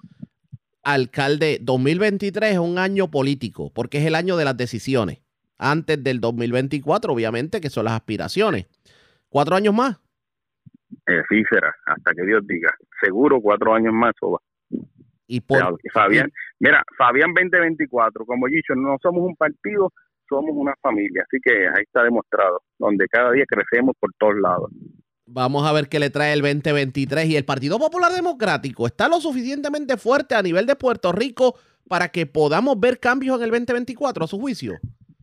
Mira, veo el partido eh, eh, tomando decisiones después de esa última reunión en, en San Juan, eh, lo veo tomando decisiones más, eh, más de pueblo, más buscando estabilización de, de- del Partido Popular, la actividad de febrero que viene en el próximo día y la que tenemos para elegir el nuevo presidente. Vamos a esperar allá quién va a ser el nuevo presidente de- de- del Partido Popular. Sí, lo que le pido al pueblo que sea una persona igual eh, que se escoja ¿no? una persona que represente a los lareños, represente al Partido Popular y se está haciendo el, proce- el proceso. Yo espero que, vuelvo y repito, para ya mayo, para el próximo 25 de julio, tengamos una actividad hermosa con el presidente del Partido Popular que va a ser nuestro candidato a, Pero a por, las elecciones por ahí generales. viene, por ahí viene una, una asamblea el, el día 25 de febrero, en donde se van a escoger los delegados, pero también en mayo vamos a ver que se va a escoger el nuevo presidente. Do- José Luis Dalmau debe quedarse, vamos a ver a Carmen Maldonado, vamos a ver a Jesús Manuel, vamos a ver a quién, a quién usted sugiere. Mira, todos son buenos, todos son muy buenos candidatos. Eh, yo he dicho que el candidato que debe tener, eh, todos son buenos, todos buenos, pero yo estoy con, me gustaría que fuera David Bernier, donde me quiera que me paro, lo digo. Eh, va- va- vamos con calma, que esto, esto me huele a noticia nacional, que usted cree que debe ser David Bernier. entiendo que es el hombre que está pidiendo el pueblo. Eh, él suena muy bien David, David la gente lo está pidiendo en masa, que sea David. Yo yo he hablado con varios de las personas de aspiraciones, con Javi, que es un excelente candidato, eh, eh, alcalde de Villalba, muy bueno, Carmen, la alcaldesa Morovi, y Jesús Manuel, eh, que es el más duro que suena ahora mismo, entiendo, por lo menos acá en Lares, son excelentes, excelentes candidatos, pero eh, entiendo que, que la oportunidad, lo que está pidiendo el pueblo es a un David Bernier. Es un David Bernier. Vamos a ver si David Bernier decide y se tira. Vamos, Dios quiera que tome la determinación. Lo importante es que, que el pueblo escoja un futuro, eh, líderes de, de futuro y líderes que vengan a representarnos a todos. Yo creo que, que eso es lo más eh, que yo he demostrado con mi campaña, valores y no colores, cada cual escoja su, su, su, su equipo de mejor. Yo estoy tratando que en Lares tengamos el mejor de todos, eh, con falta ese candidato a gobernador, ese candidato a, a Washington, que entendemos que ya Washington es Pablo José, entiendo que es el hombre eh, que va seguro, sabe, falta el, capitán del palco que sería eh, el que se va a escoger ahora en mayo. Exacto, pero, pero entiende que hay consenso con Pablo José para Washington. Sí, sí, entiendo que eso no hay quien lo despinte. Siempre comunicación directa conmigo, cada rato. El otro que eh, hablaba Héctor Ferrer, pero Héctor Ferrer estuvo aquí en Lara en estos días, lo veo también organizado, pero Pablo yo creo que, que tiene esas figuras de, de su abuelo, que todo el mundo está buscando y un conocedor del derecho, un conocedor, un gran escritor y cuando habla sorprende, ¿verdad? Cuando se expresa, wow, presta atención, tiene planes de futuro para Puerto Rico. Yo creo que es la oportunidad de darle al compañero para que sea nuestro comisionado en Washington. La, la política promete este año. Alcalde, agradezco el que haya compartido con nosotros y vamos a ver qué trae el 2023 para la red. Igual, igual. Vamos a traer cosas bonitas. Yo sé que, pronto viene. Así que un abrazo y gracias por la oportunidad. A usted también a los suyos y feliz año 2023 para usted y los suyos. Gracias. El, alcalde de Lares, Fabián Arroyo, ya ustedes escucharon. Solamente se va el comisionado de la policía. Aquí se había dicho inclusive que cuatro funcionarios habían renunciado. Entre ellos el jefe de manejo de emergencia. la información es que no. La información es que el único que se va es el jefe de, la policía municipal y por razones personales, por, eh, que tiene que atender su familia y otras razones que puso el alcalde, él atribuye los rumores a personas que tienen ambición de poder.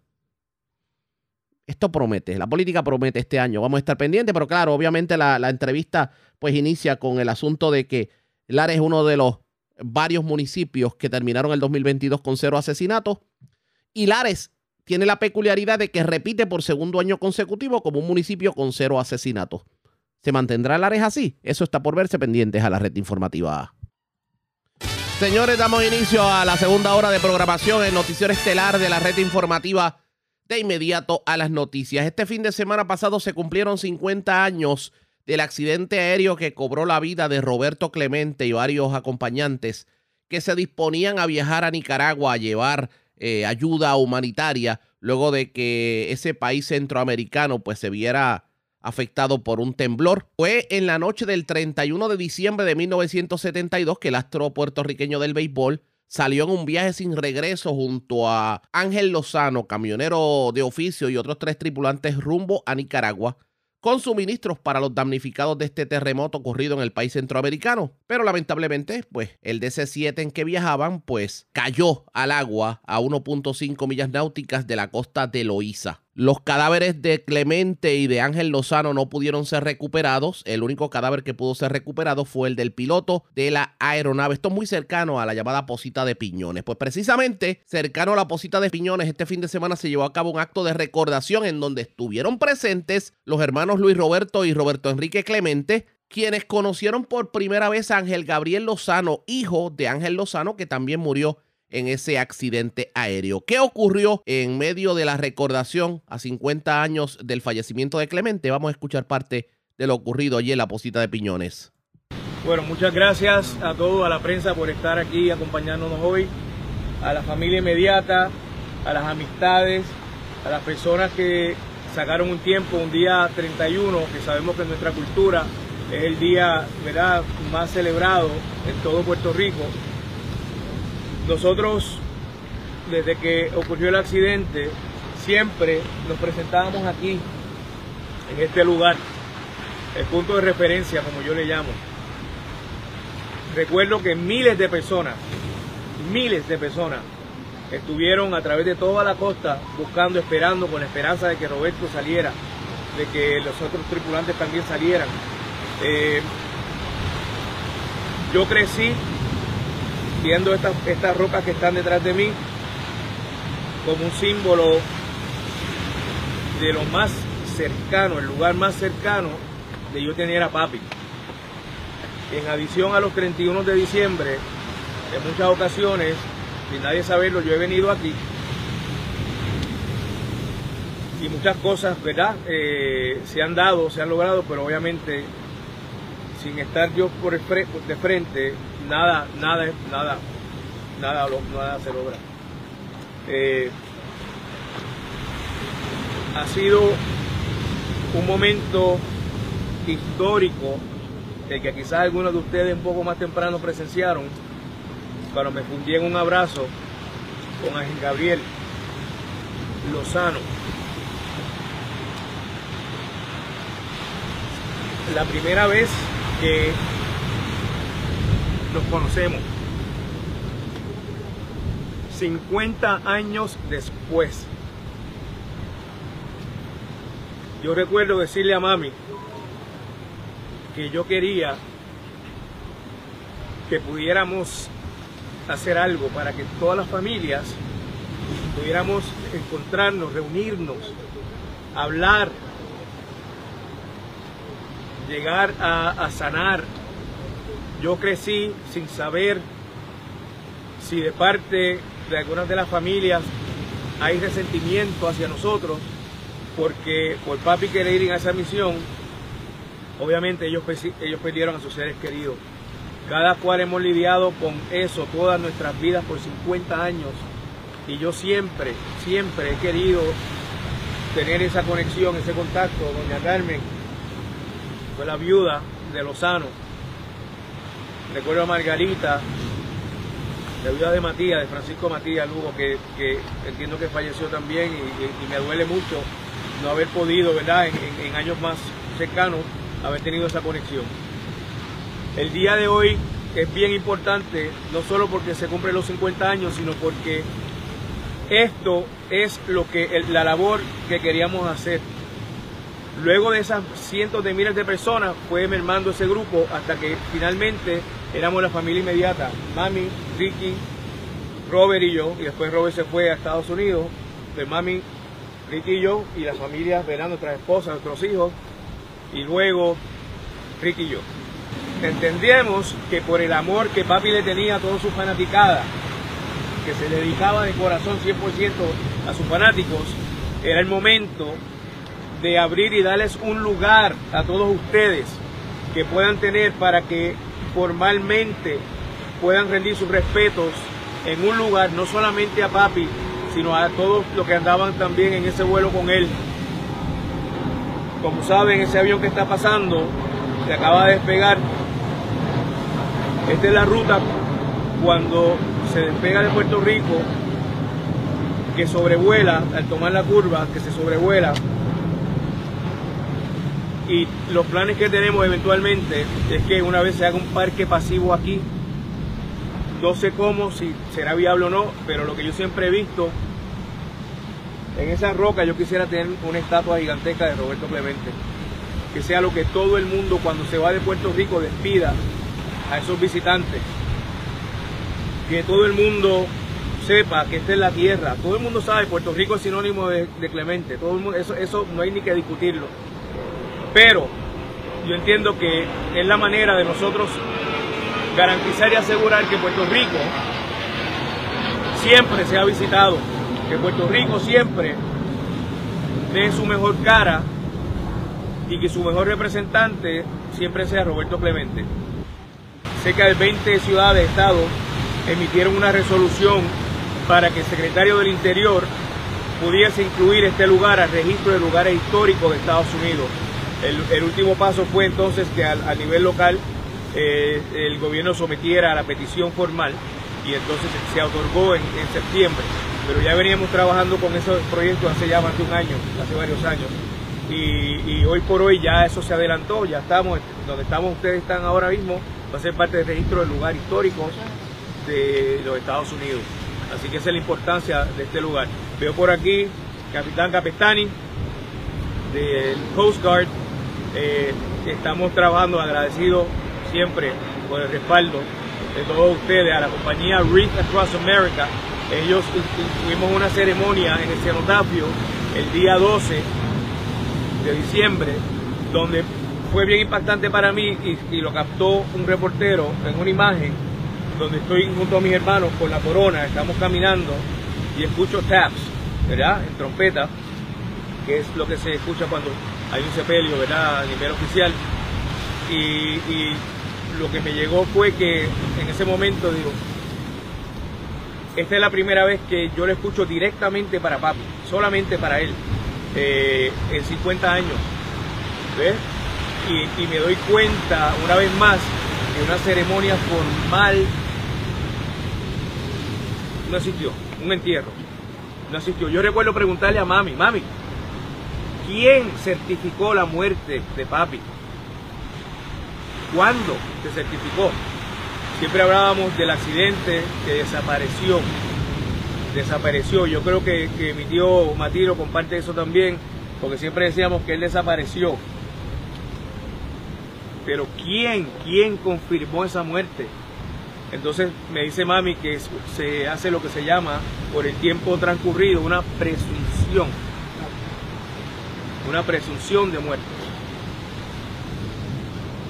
La luz de mi padre es tan y tan y tan potente, tan brillante que jamás, jamás se va a opacar. Jamás. Nuestra madre, Vera Cristina, se encargó de educarnos de una manera tal que comprendiéramos la grandeza de ese nombre, de ese legado, pero que para poder llevarlo hay que tener un alto grado de humildad para que no se nos suba la cabeza, para que por donde quiera que vayamos hagamos el bien. Y siempre me decía, no es el bien a medias, es el bien completamente. O sea, no es hacerlo por, por sencillamente hacerlo, o sea, es hacerlo de corazón. Y lo más que nos llena a nosotros, hay cosas de mi propio hermano, de mi propio hermano, que yo no sabía. Y un día lo encuentro, cuando él tenía una motora, con una familia yo paso y lo veo y después digo, mira, ¿qué pasó? ¿Todo bien? Y dice, ah, no, sí, sí, está todo bien. Es que ellos se quedaron a pie.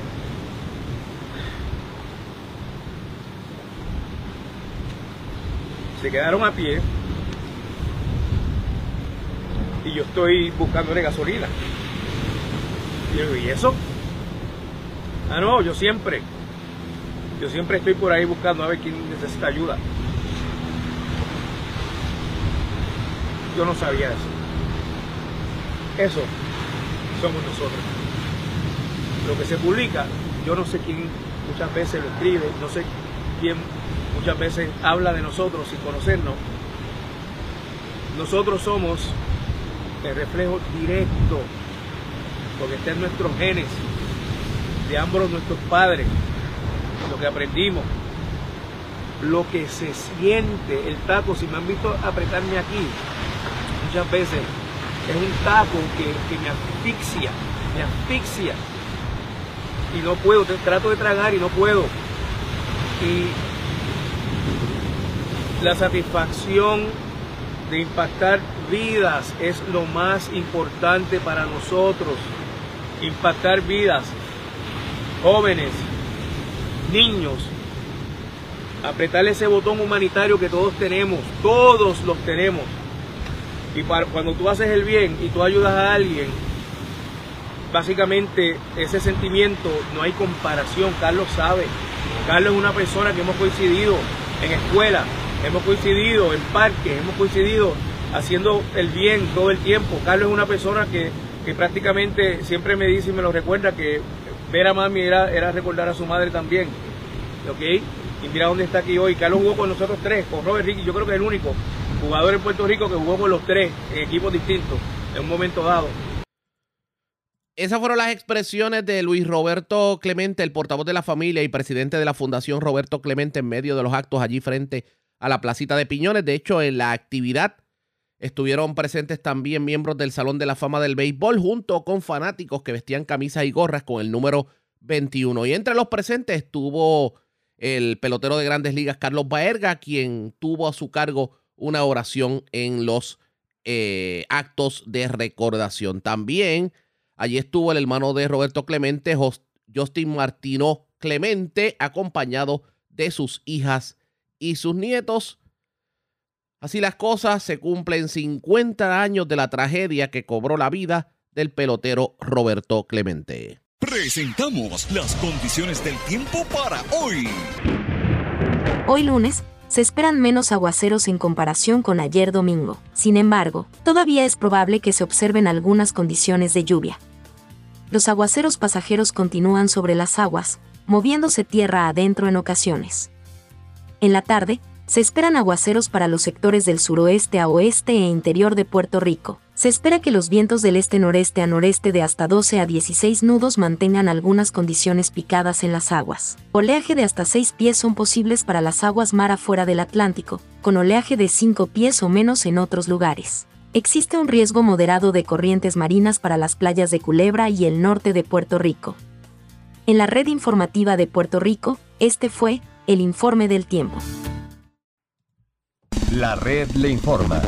Señores, regresamos a la red Le Informa. Somos el noticiero estelar de la red informativa edición de hoy lunes. Gracias por compartir con nosotros. Vamos a más noticias del ámbito policíaco. Vamos a la zona de la montaña porque dos personas fueron acusadas de violencia de género en hechos separados en Utuado y adjuntas. La información la tiene Javier Andújar, oficial de prensa de la policía en Utuado. Saludos, buenas tardes. Buenas tardes, Arrega. Buenas tardes a todos los amigos de Escucha. Mucha felicidad y que el año nuevo sea lleno de salud y bendiciones para todos, especialmente para ti, Arriaga. Agentes adscritos a la División de Violencia Doméstica del área Utuado sometieron cargos a Héctor M. Caraballo Borrero, de 56 años, por violación a la Ley 54. Esto en hechos reportados en el barrio Panamá, en Juntas. Según la información obtenida, la perjudicada manifestó que sostuvo una discusión con el agresor porque uno de los hermanos de esta tenía COVID y otra hermana le había llevado un plato de comida. El agresor le arrebató el celular de la perjudicada y le ocasionó daños al mismo. La agente Freida Rivera Serrano, bajo la supervisión de la sargento Margarita Burgos, consultó el caso con la fiscal Mariela Arruyan, la cual instruyó a radicar cargos por el artículo 3.1 de la ley 54. El caso fue llevado ante la presencia de la honorable juez Guarda Rivera, quien luego de evaluar la prueba determinó causa, dejando una fianza de 15 mil dólares. Esta fue diferida a través de WhatsApp y la vista preliminar de este caso fue citada para el 18 de enero. Por otro lado, agentes adscritos a la División de Violencia Doméstica también de nuestra área de Utuado sometieron cargos criminales a Manuel Batista Serrano, de 57 años, por violación a la ley 54, hechos reportados en el barrio Guaunico en Utuado. Según la información obtenida, la perjudicada manifestó que el agresor no aceptó que la relación terminó y el mismo se le insistió en mantenerla, esto aparentemente portando un arma de fuego que la perjudicada describió como cromada. Luego de un forcejeo, esta logró ir y poder llamar al sistema de emergencia 911. El agente José H. Juiz, bajo la supervisión del teniente Esteban Méndez, consultó el caso con la fiscal Daralis Alicea, la cual instruyó a radical cargo por el artículo 3.3 de la ley 54 y dos cargos por la ley de armas, los artículos 605 y 614. El caso fue llevado ante la presencia de la juez Guarda Rivera, quien luego de evaluar la prueba determinó causa en todos los cargos, fijando una fianza de 40 mil dólares. La fianza impuesta fue prestada a través de un fiador privado y la vista preliminar también fue citada para el 18 de enero. Básicamente eso es lo que tenemos en el área policía de Utuado y cabe mencionar que en nuestra área policía de Utuado, que comprende los pueblos de Utuado, el área Juntis Ayuya, pues no se reportaron incidentes eh, con heridos de bala por, por balas al aire, ni tampoco se reportaron incidentes por eh, pirotecnia. Gracias por la información. Buenas tardes. Buenas tardes. Gracias, era Javier Andújar, oficial de prensa de la policía en Utuado, de la zona de la montaña voy a la zona metropolitana porque este año comenzó bastante intenso en cuanto a asesinatos. De hecho, lo más reciente se reportaron un doble asesinato en el área de los dealers en Puerto Nuevo, en, la, avenida Kennedy. También una persona que fue encontrada muerta en las parcelas Falú en Río Piedras y otra que fue encontrada muerta en un vehículo estacionado frente al motel Riverside en Trujillo Alto. Iliana Echevarría, oficial de prensa de la policía en el cuartel general con detalles. Saludos, buenas tardes. Muy buenas tardes a todos y felicidades. Tenemos que un asesinato se reportó a las 10 y 19 de la mañana de ayer en la carretera 181, intersección 8860. Esto es la entrada del motel Riverside en Trujillo Alto. Según se informó, se recibió la llamada de una situación sospechosa y cuando la policía llegó al lugar encontró el cuerpo baleado de un hombre que al momento no ha sido identificado en el interior de un Kia Sportage color negro, la cual aparece hurtada del área de San Juan. Al acercarse a dicho vehículo se percataron que el mismo estaba parcialmente quemado y al verificar el baúl se encontró el cuerpo con quemaduras y con múltiples heridas de bala. El occiso fue descrito como de algunos 5 o 7 de estatura, tez blanca, pelo rizo negro y unas 130 libras de peso. Este vestía un pantalón crema, tenis blancas, marca Vans y medias blancas con diseños. A la escena se personaron agentes de la División de Servicios Técnicos del 6 de Carolina, los cuales trabajaron la misma junto a personal de homicidios y el fiscal José Carrasquillo. En el lugar se levantó evidencia y se tomaron fotos y en el vehículo fue ocupado como parte de la investigación. Por otro lado, agentes adscritos al precinto de Montatillo fueron alertados a las 2 y 51 de la tarde de ayer sobre una muerte violenta en la calle 36 de las parcelas Falú en Río Piedras. Según datos preliminares, los agentes fueron informados del hallazgo de un cuerpo quemado detrás del antiguo hogar CREA y al momento se desconoce el género de la víctima. Personal de la División de Homicidios del 6 de San Juan, en unión al fiscal de turno, se hicieron cargo de esta investigación.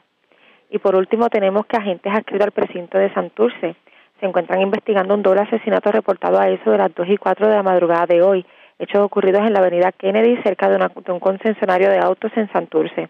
Según la información suministrada, una llamada a través del sistema de emergencias 911 alertó a la policía sobre los disparos en el mencionado lugar. Al llegar los agentes a la escena encontraron los cuerpos de dos hombres baleados dentro de un vehículo. Al momento los occisos no han sido identificados y se investiga el móvil de estos hechos. Personal de la División de Homicidios del Cuerpo de Investigaciones Criminales de San Juan en unión al fiscal de turno se hicieron cargo de esta pesquisa. Gracias por la información. Buenas tardes. Buenas tardes. Gracias, Ariliana Echevarría, oficial de prensa de la policía en el cuartel general de la zona metropolitana. Vamos al noreste de Puerto Rico. Delincuentes se llevaron unas carteras, pertenencias, todo valorado en más de 600 dólares de un vehículo estacionado en la calle 2 del municipio de esto, en la calle, el Minio Díaz Navarro, debo decir, del municipio de Luquillo. La información la tiene Melvin Sánchez, oficial de prensa de la policía en Fajardo. Saludos, buenas tardes. Buenas tardes, Arriaga. Tenemos acá que agentes adscritos al distrito de Luquillo investigaron en horas de la tarde de ayer, domingo, una apropiación ilegal ocurrida en la calle 2, el Minio Díaz Navarro del municipio de Luquillo. Según informó el, la querellante que se detuvo en el lugar antes indicado a tomarse unas fotos y alguien logró acceso al interior de su vehículo marca Kia modelo Soul año 2020, apropiándose de dos carteras, documentos personales, un dispositivo de control eléctrico y dinero en efectivo. La propiedad hurtada fue valorada en 625 dólares. Agentes adscritos del Cuerpo de Investigaciones Criminales, área de Fajardo, continúan con la investigación. Eso es todo lo que tenemos por ahora en el área de Fajardo. Gracias por la información. Buenas tardes. Buenas tardes, Ariaga. Gracias, era Melvin Sánchez, oficial de prensa de la policía en Fajardo, de la zona noreste. Vamos a la zona central de Puerto Rico, porque las autoridades detuvieron a una persona, aparentemente violó una orden de protección y agredió a dos de sus vecinos. Esto ocurrió en la barriada San Luis de Aibonito. Además, en Barranquitas, en medio de una discusión, se, eh, se dio un incidente violento en donde otra persona fue detenida y la información la tiene Guidalis Rivera Luna, oficial de prensa de la policía en Aibonito. Saludos, buenas tardes. Saludos, buenas tardes. Una agresión grave se reportó la noche de ayer en la calle eh, Magdala, barriada San Luis en Aibonito según algo el querellante, que es persona de la avanzada edad, que José Miguel Manuel Rodríguez, de 40 años, violó la orden de protección vigente hasta septiembre del 2023. Este lo agredió con las manos en el área del rostro y a su vez agredió a una mujer que se encontraba junto a él en la residencia en diferentes partes del cuerpo. Este caso fue consultado por la fiscal Arroyo, quien instruyó dejarlo en la celda para la posible erradicación de cargos. Se hablará más adelante y a su otra agresión grave se reportó la madrugada de, hoy en la calle Sendita Barriada La Vega, en el pueblo de Barranquita, según el querellante, en hechos que se encuentran bajo investigación, que Héctor Rojas lo agredió con un cuchillo en el brazo. El querellante fue atendido por el médico de turno, que le tomó unos puntos de sutura, y por estos hechos, Héctor Rojas fue arrestado para la investigación correspondiente. Se ampliará más adelante. Buenas tardes. Y buenas tardes para usted también.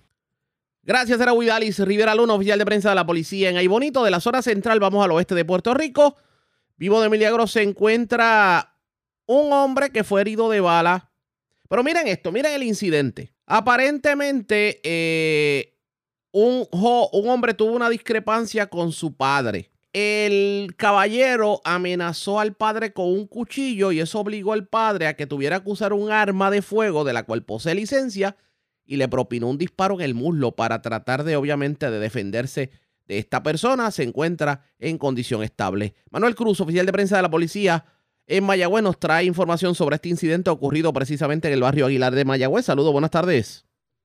Eh, buenas tardes, saludos, sí, correcto. Personal del distrito de Mayagüez eh, investigó una querella de persona herida eh, de bala en fecha del día de ayer, reportada por el sistema 343-2020, estos eh, a Radio Control de la Policía y Centro de Mando Mayagüez, hechos ocurridos eh, el domingo 1 de enero a eso de las 2 y 30 de la tarde en la carretera 3351, el kilómetro 2.7, Barrio Aguilar en Mayagüez.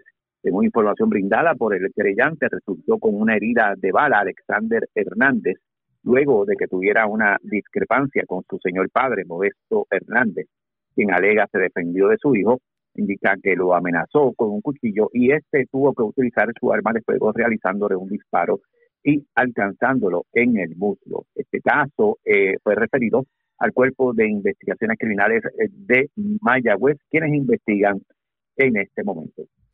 Gracias por la información. Buenas tardes. Buenas tardes. Era Manuel Cruz, oficial de prensa de la policía en Mayagüez. Vamos a otro tema, señores, porque continuar con el reclutamiento de personal, adquirir nuevas ambulancias y remodelar la, flota del negociado de emergencias médicas. Estas son varias de las proyecciones del comisionado Javier Rodríguez Castillo para este año 2023 que apenas comienza. Vamos a escuchar lo que son los planes para este funcionario en el 2023. Le pregunto, este, ¿y hacia dónde se dirige en el nuevo año? Bueno, el nuevo año nos dirigimos a seguir en el reclutamiento que es vital para nuestras operaciones. Vamos a, eh, estamos en el proceso de, adquirir nuevas ambulancias, adquirir las eh, ambulancias bariátricas también. O sea, eh, entonces también tenemos, porque queremos renovar básicamente la flota en la parte operacional adicional de, la, de las ambulancias, ¿verdad? Vamos a adquirir un nuevo vehículo de respuesta rápida, eh, eh, eh, las unidades de transportación que son de nuestros mecánicos, el área de, farmacia, que son los encargados que tenemos nosotros de farmacia, que también necesitan unas vanes. vamos a remodelar toda la flota y eso lo tenemos para este para este nuevo año, que si Dios lo permite, comienza ya en, la próxima semana. compra de uniforme, seguir fortaleciendo el equipo de comunicaciones, eh, pues, y, continuar el trabajo eh, también bien importante que ya comenzamos de eh, pintar las bases. Estamos ya pintando las bases, cambiando acústico, cambiando las luces, el alumbrado, para que nuestro personal pues, se sienta cómodo. muchas de estas bases pues, llevan tiempo sin, sin trabajar y ya comenzamos un plan, ya comenzamos con tres bases y ahora este nuevo año pues vamos a ver si, si completamos las 53 bases donde eh, vamos a estar emocionando todas estas bases. Vamos a ver qué terminó ocurriendo con emergencias médicas. Obviamente, eh, una de las principales necesidades del cuerpo de emergencias médicas es obviamente el reclutamiento de paramédicos.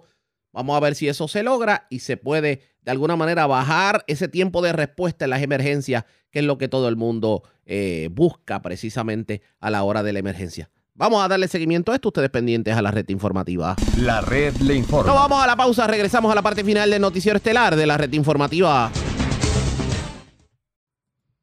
La red le informa. Señores, regresamos esta vez a la parte final del noticiero estelar de la red informativa de Puerto Rico. ¿Cómo está Estados Unidos? ¿Cómo está el mundo a esta hora de la tarde? Vamos a la voz de América, nos tienen un resumen completo sobre lo más importante acontecido en el ámbito nacional e internacional. Tras años de bloqueos, el Comité de Medios y Arbitrios de la Cámara de Representantes reveló seis años de declaraciones de impuestos del expresidente Donald Trump. El hecho representa otro revés para su imagen y su nueva aspiración para llegar a la Casa Blanca en el 2024. Jacopo Luzzi nos explica en detalle lo que contienen estos registros. Seis años de declaraciones fiscales del expresidente Donald Trump fueron reveladas este viernes por parte de los legisladores demócratas de la Cámara de Representantes.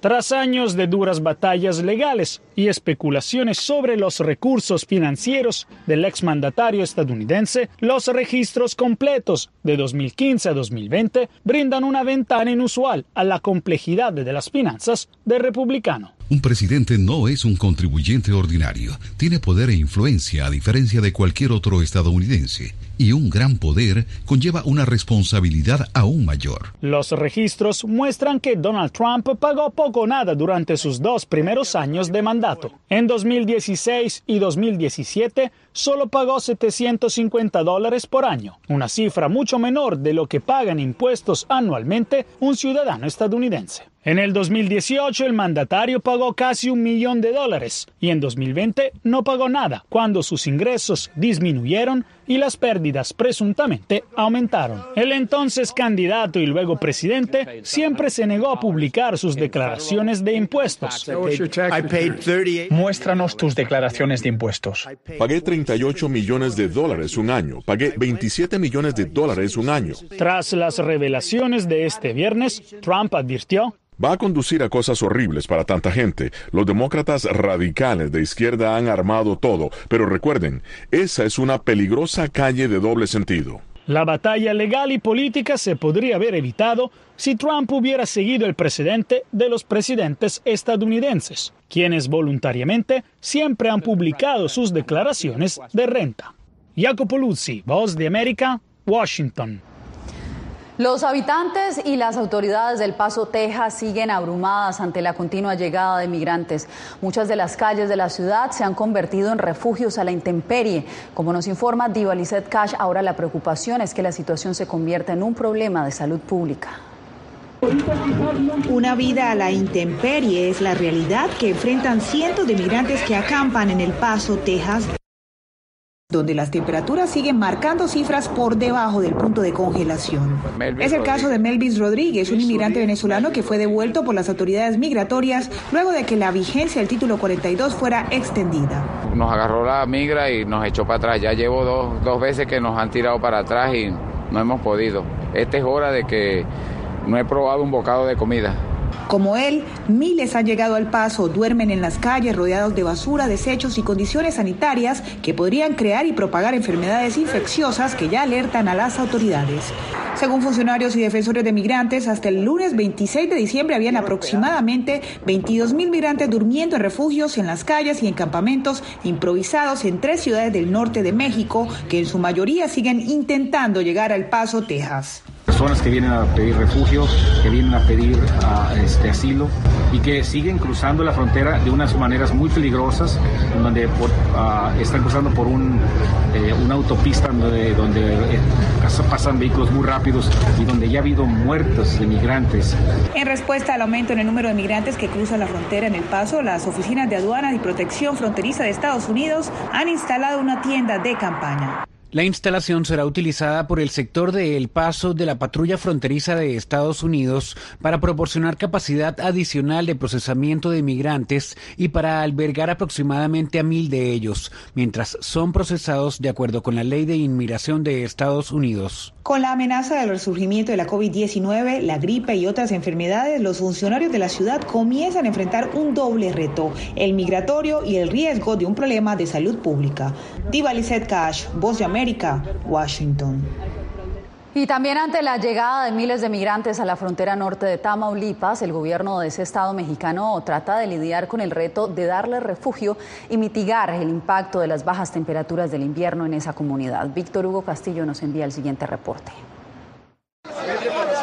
Miles de migrantes a lo largo de la frontera norte de México esperan en tiendas de campaña, viven en las calles o en los albergues que ya están al tope de su capacidad. Sino que venimos pues con la esperanza y la ilusión pues de salir adelante. Y se mantienen alertas ante cualquier cambio que pudiera surgir en la política migratoria de Estados Unidos para solicitar asilo. A veces este, pensamos que todo ya se acabó, pero no.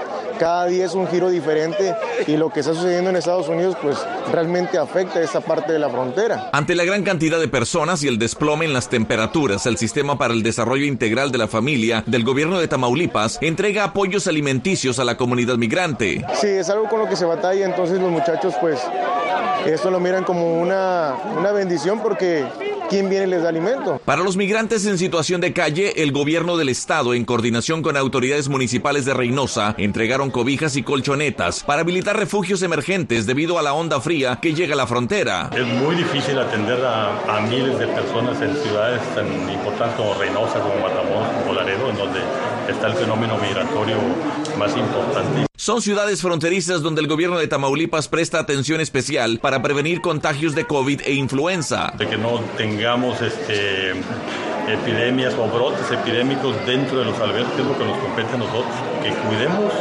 y lo haremos que cuidemos la salud de los migrantes en aspecto de atención primaria y atención secundaria. Aunque los migrantes muchas veces se ven en la necesidad de vivir en condiciones precarias, estas ayudas son bienvenidas mientras siguen con la expectativa de solicitar asilo en Estados Unidos. Víctor Hugo Castillo, Voz de América, Reynosa, México. Y es que en materia migratoria el 2022 cierra con una caótica situación en la frontera entre Estados Unidos y México. Las deportaciones masivas marcaron el año y todo indica que la tendencia se mantendrá en el 2023.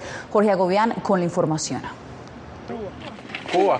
Venezolanos, cubanos, haitianos y nicaragüenses se convirtieron en los principales migrantes de Latinoamérica en llegar a la frontera sur de Estados Unidos en 2022. ¿Quiere pasaportes? Lo hicieron de inicio a fin bajo el título 42, una medida vigente que autoriza la deportación inmediata sin la oportunidad de solicitar asilo, con la pandemia como argumento. Venezuela, Cuba and Nicaragua.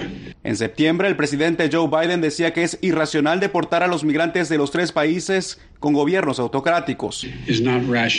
Un mes después, la Casa Blanca anunció la puesta en marcha de un programa migratorio legal que beneficiaría a 15.000 venezolanos bajo una única condición. Si cruzan nuestra frontera ilegalmente o si entran a México, Panamá ilegalmente, van a perder su oportunidad de participar en este proceso legal. La medida que disminuyó considerablemente el cruce irregular de esos ciudadanos ha sido elogiada por la administración Biden, que no descarta ponerla en práctica para Cuba y Nicaragua, desde donde llegaron más de 68 mil personas en noviembre, según la patrulla fronteriza. En total, más de 2 millones de personas de todas las nacionalidades fueron interceptadas este año, el número más alto en décadas. Desde abril, miles de ellas fueron enviadas por gobernadores republicanos como el de Texas a ciudades como Nueva York y Washington, D.C., en protesta contra el gobierno federal por lo que consideran su inacción en la frontera. Debido a que la administración de Biden no está haciendo nada para asegurar nuestra frontera, ha sido el estado de Texas el que tuvo que dar un paso al frente y abordar este desafío. El año finalizó con más traslados por parte del gobernador de Texas. Tanto la expulsión de migrantes bajo el título 42 como el traslado en autobuses ha sido criticado por organizaciones internacionales entre ellas la Agencia de Refugiados de Naciones Unidas. En junio de 2023 se espera que la Corte Suprema decida sobre la petición de 19 estados republicanos para que el título 42 se mantenga vigente de manera permanente, algo con lo que la administración Biden no está de acuerdo. Jorge Agobián, Pose América. La Unión Europea instó este viernes a sus líderes a emprender mayores controles por el aumento de casos de COVID-19 en China. En una carta a los ministros de salud de los 27 miembros de la Unión, Estela Kyriakides, jefe de salud del bloque, manifestó que la organización debería estar muy atenta, ya que China levantará las restricciones de viaje este 8 de enero. La funcionaria recomendó también, hizo varias recomendaciones, entre ellos levantar las restricciones de viaje de este, pues después de que China levante las restricciones de este viaje, pueden eh, empezar a realizar nuevas prácticas sobre la secuenciación genómica del coronavirus como un paso inmediato y también vigilar de las aguas residuales, incluidas las de los aeropuertos más transitados. Y en Estados Unidos sigue creciendo el número de casos y hospitalizaciones por COVID-19. Adriana Arevalo nos actualiza. Estados Unidos reporta un aumento del 19% en casos de COVID-19 y no se trata de una situación aislada por la temporada. La ola de casos en China, sumada a lo que la comunidad internacional ha calificado como falta de transparencia en el reporte de infecciones y datos de ese país, ha desencadenado nuevas medidas. Para ingresar a Estados Unidos apunta la exigencia de pruebas negativas de COVID a los viajeros procedentes del país asiático. El problema en China es que básicamente eliminaron todas las restricciones y la penetración de las vacunas allá obviamente no es tan buena como en los Estados Unidos. Um, Precisamente son las vacunas las que, según los especialistas, deberían ser el arma número uno de los estadounidenses contra la infección de COVID-19 y los retos del momento. La vacuna, ya sea la serie original o la serie Omicron bivalente, aún protege a las personas contra enfermedades graves y la muerte. Aunque varias ciudades consideran volver al uso del tapabocas obligatorio debido a la saturación hospitalaria y el creciente número de infecciones, los expertos en prevención y educación sanitaria recuerdan que individualmente podemos hacer mucho para evitar la extensión del virus si no quiere tener que usar una máscara y todas estas otras cosas, si no quiere el distanciamiento social, que son cosas que recomendamos en salud pública, entonces tendrá que cuidar su sistema inmunológico. Es decir, alimentarse apropiadamente, hacer ejercicio y reportar cualquier cambio en su salud a su médico de cabecera. Adriana Arevalo, Voz de América, Las Vegas. La red le informa. Bueno, señores, enganchamos los guantes. Regresamos mañana martes a la hora acostumbrada, cuando nuevamente a través de Cumbre de Éxitos 1530 de X61 de Radio Grito y de Red 93, que son las emisoras que forman parte de la red informativa. Le vamos a llevar a ustedes el resumen de noticias de mayor credibilidad en el país. Hasta entonces, que la pasen bien.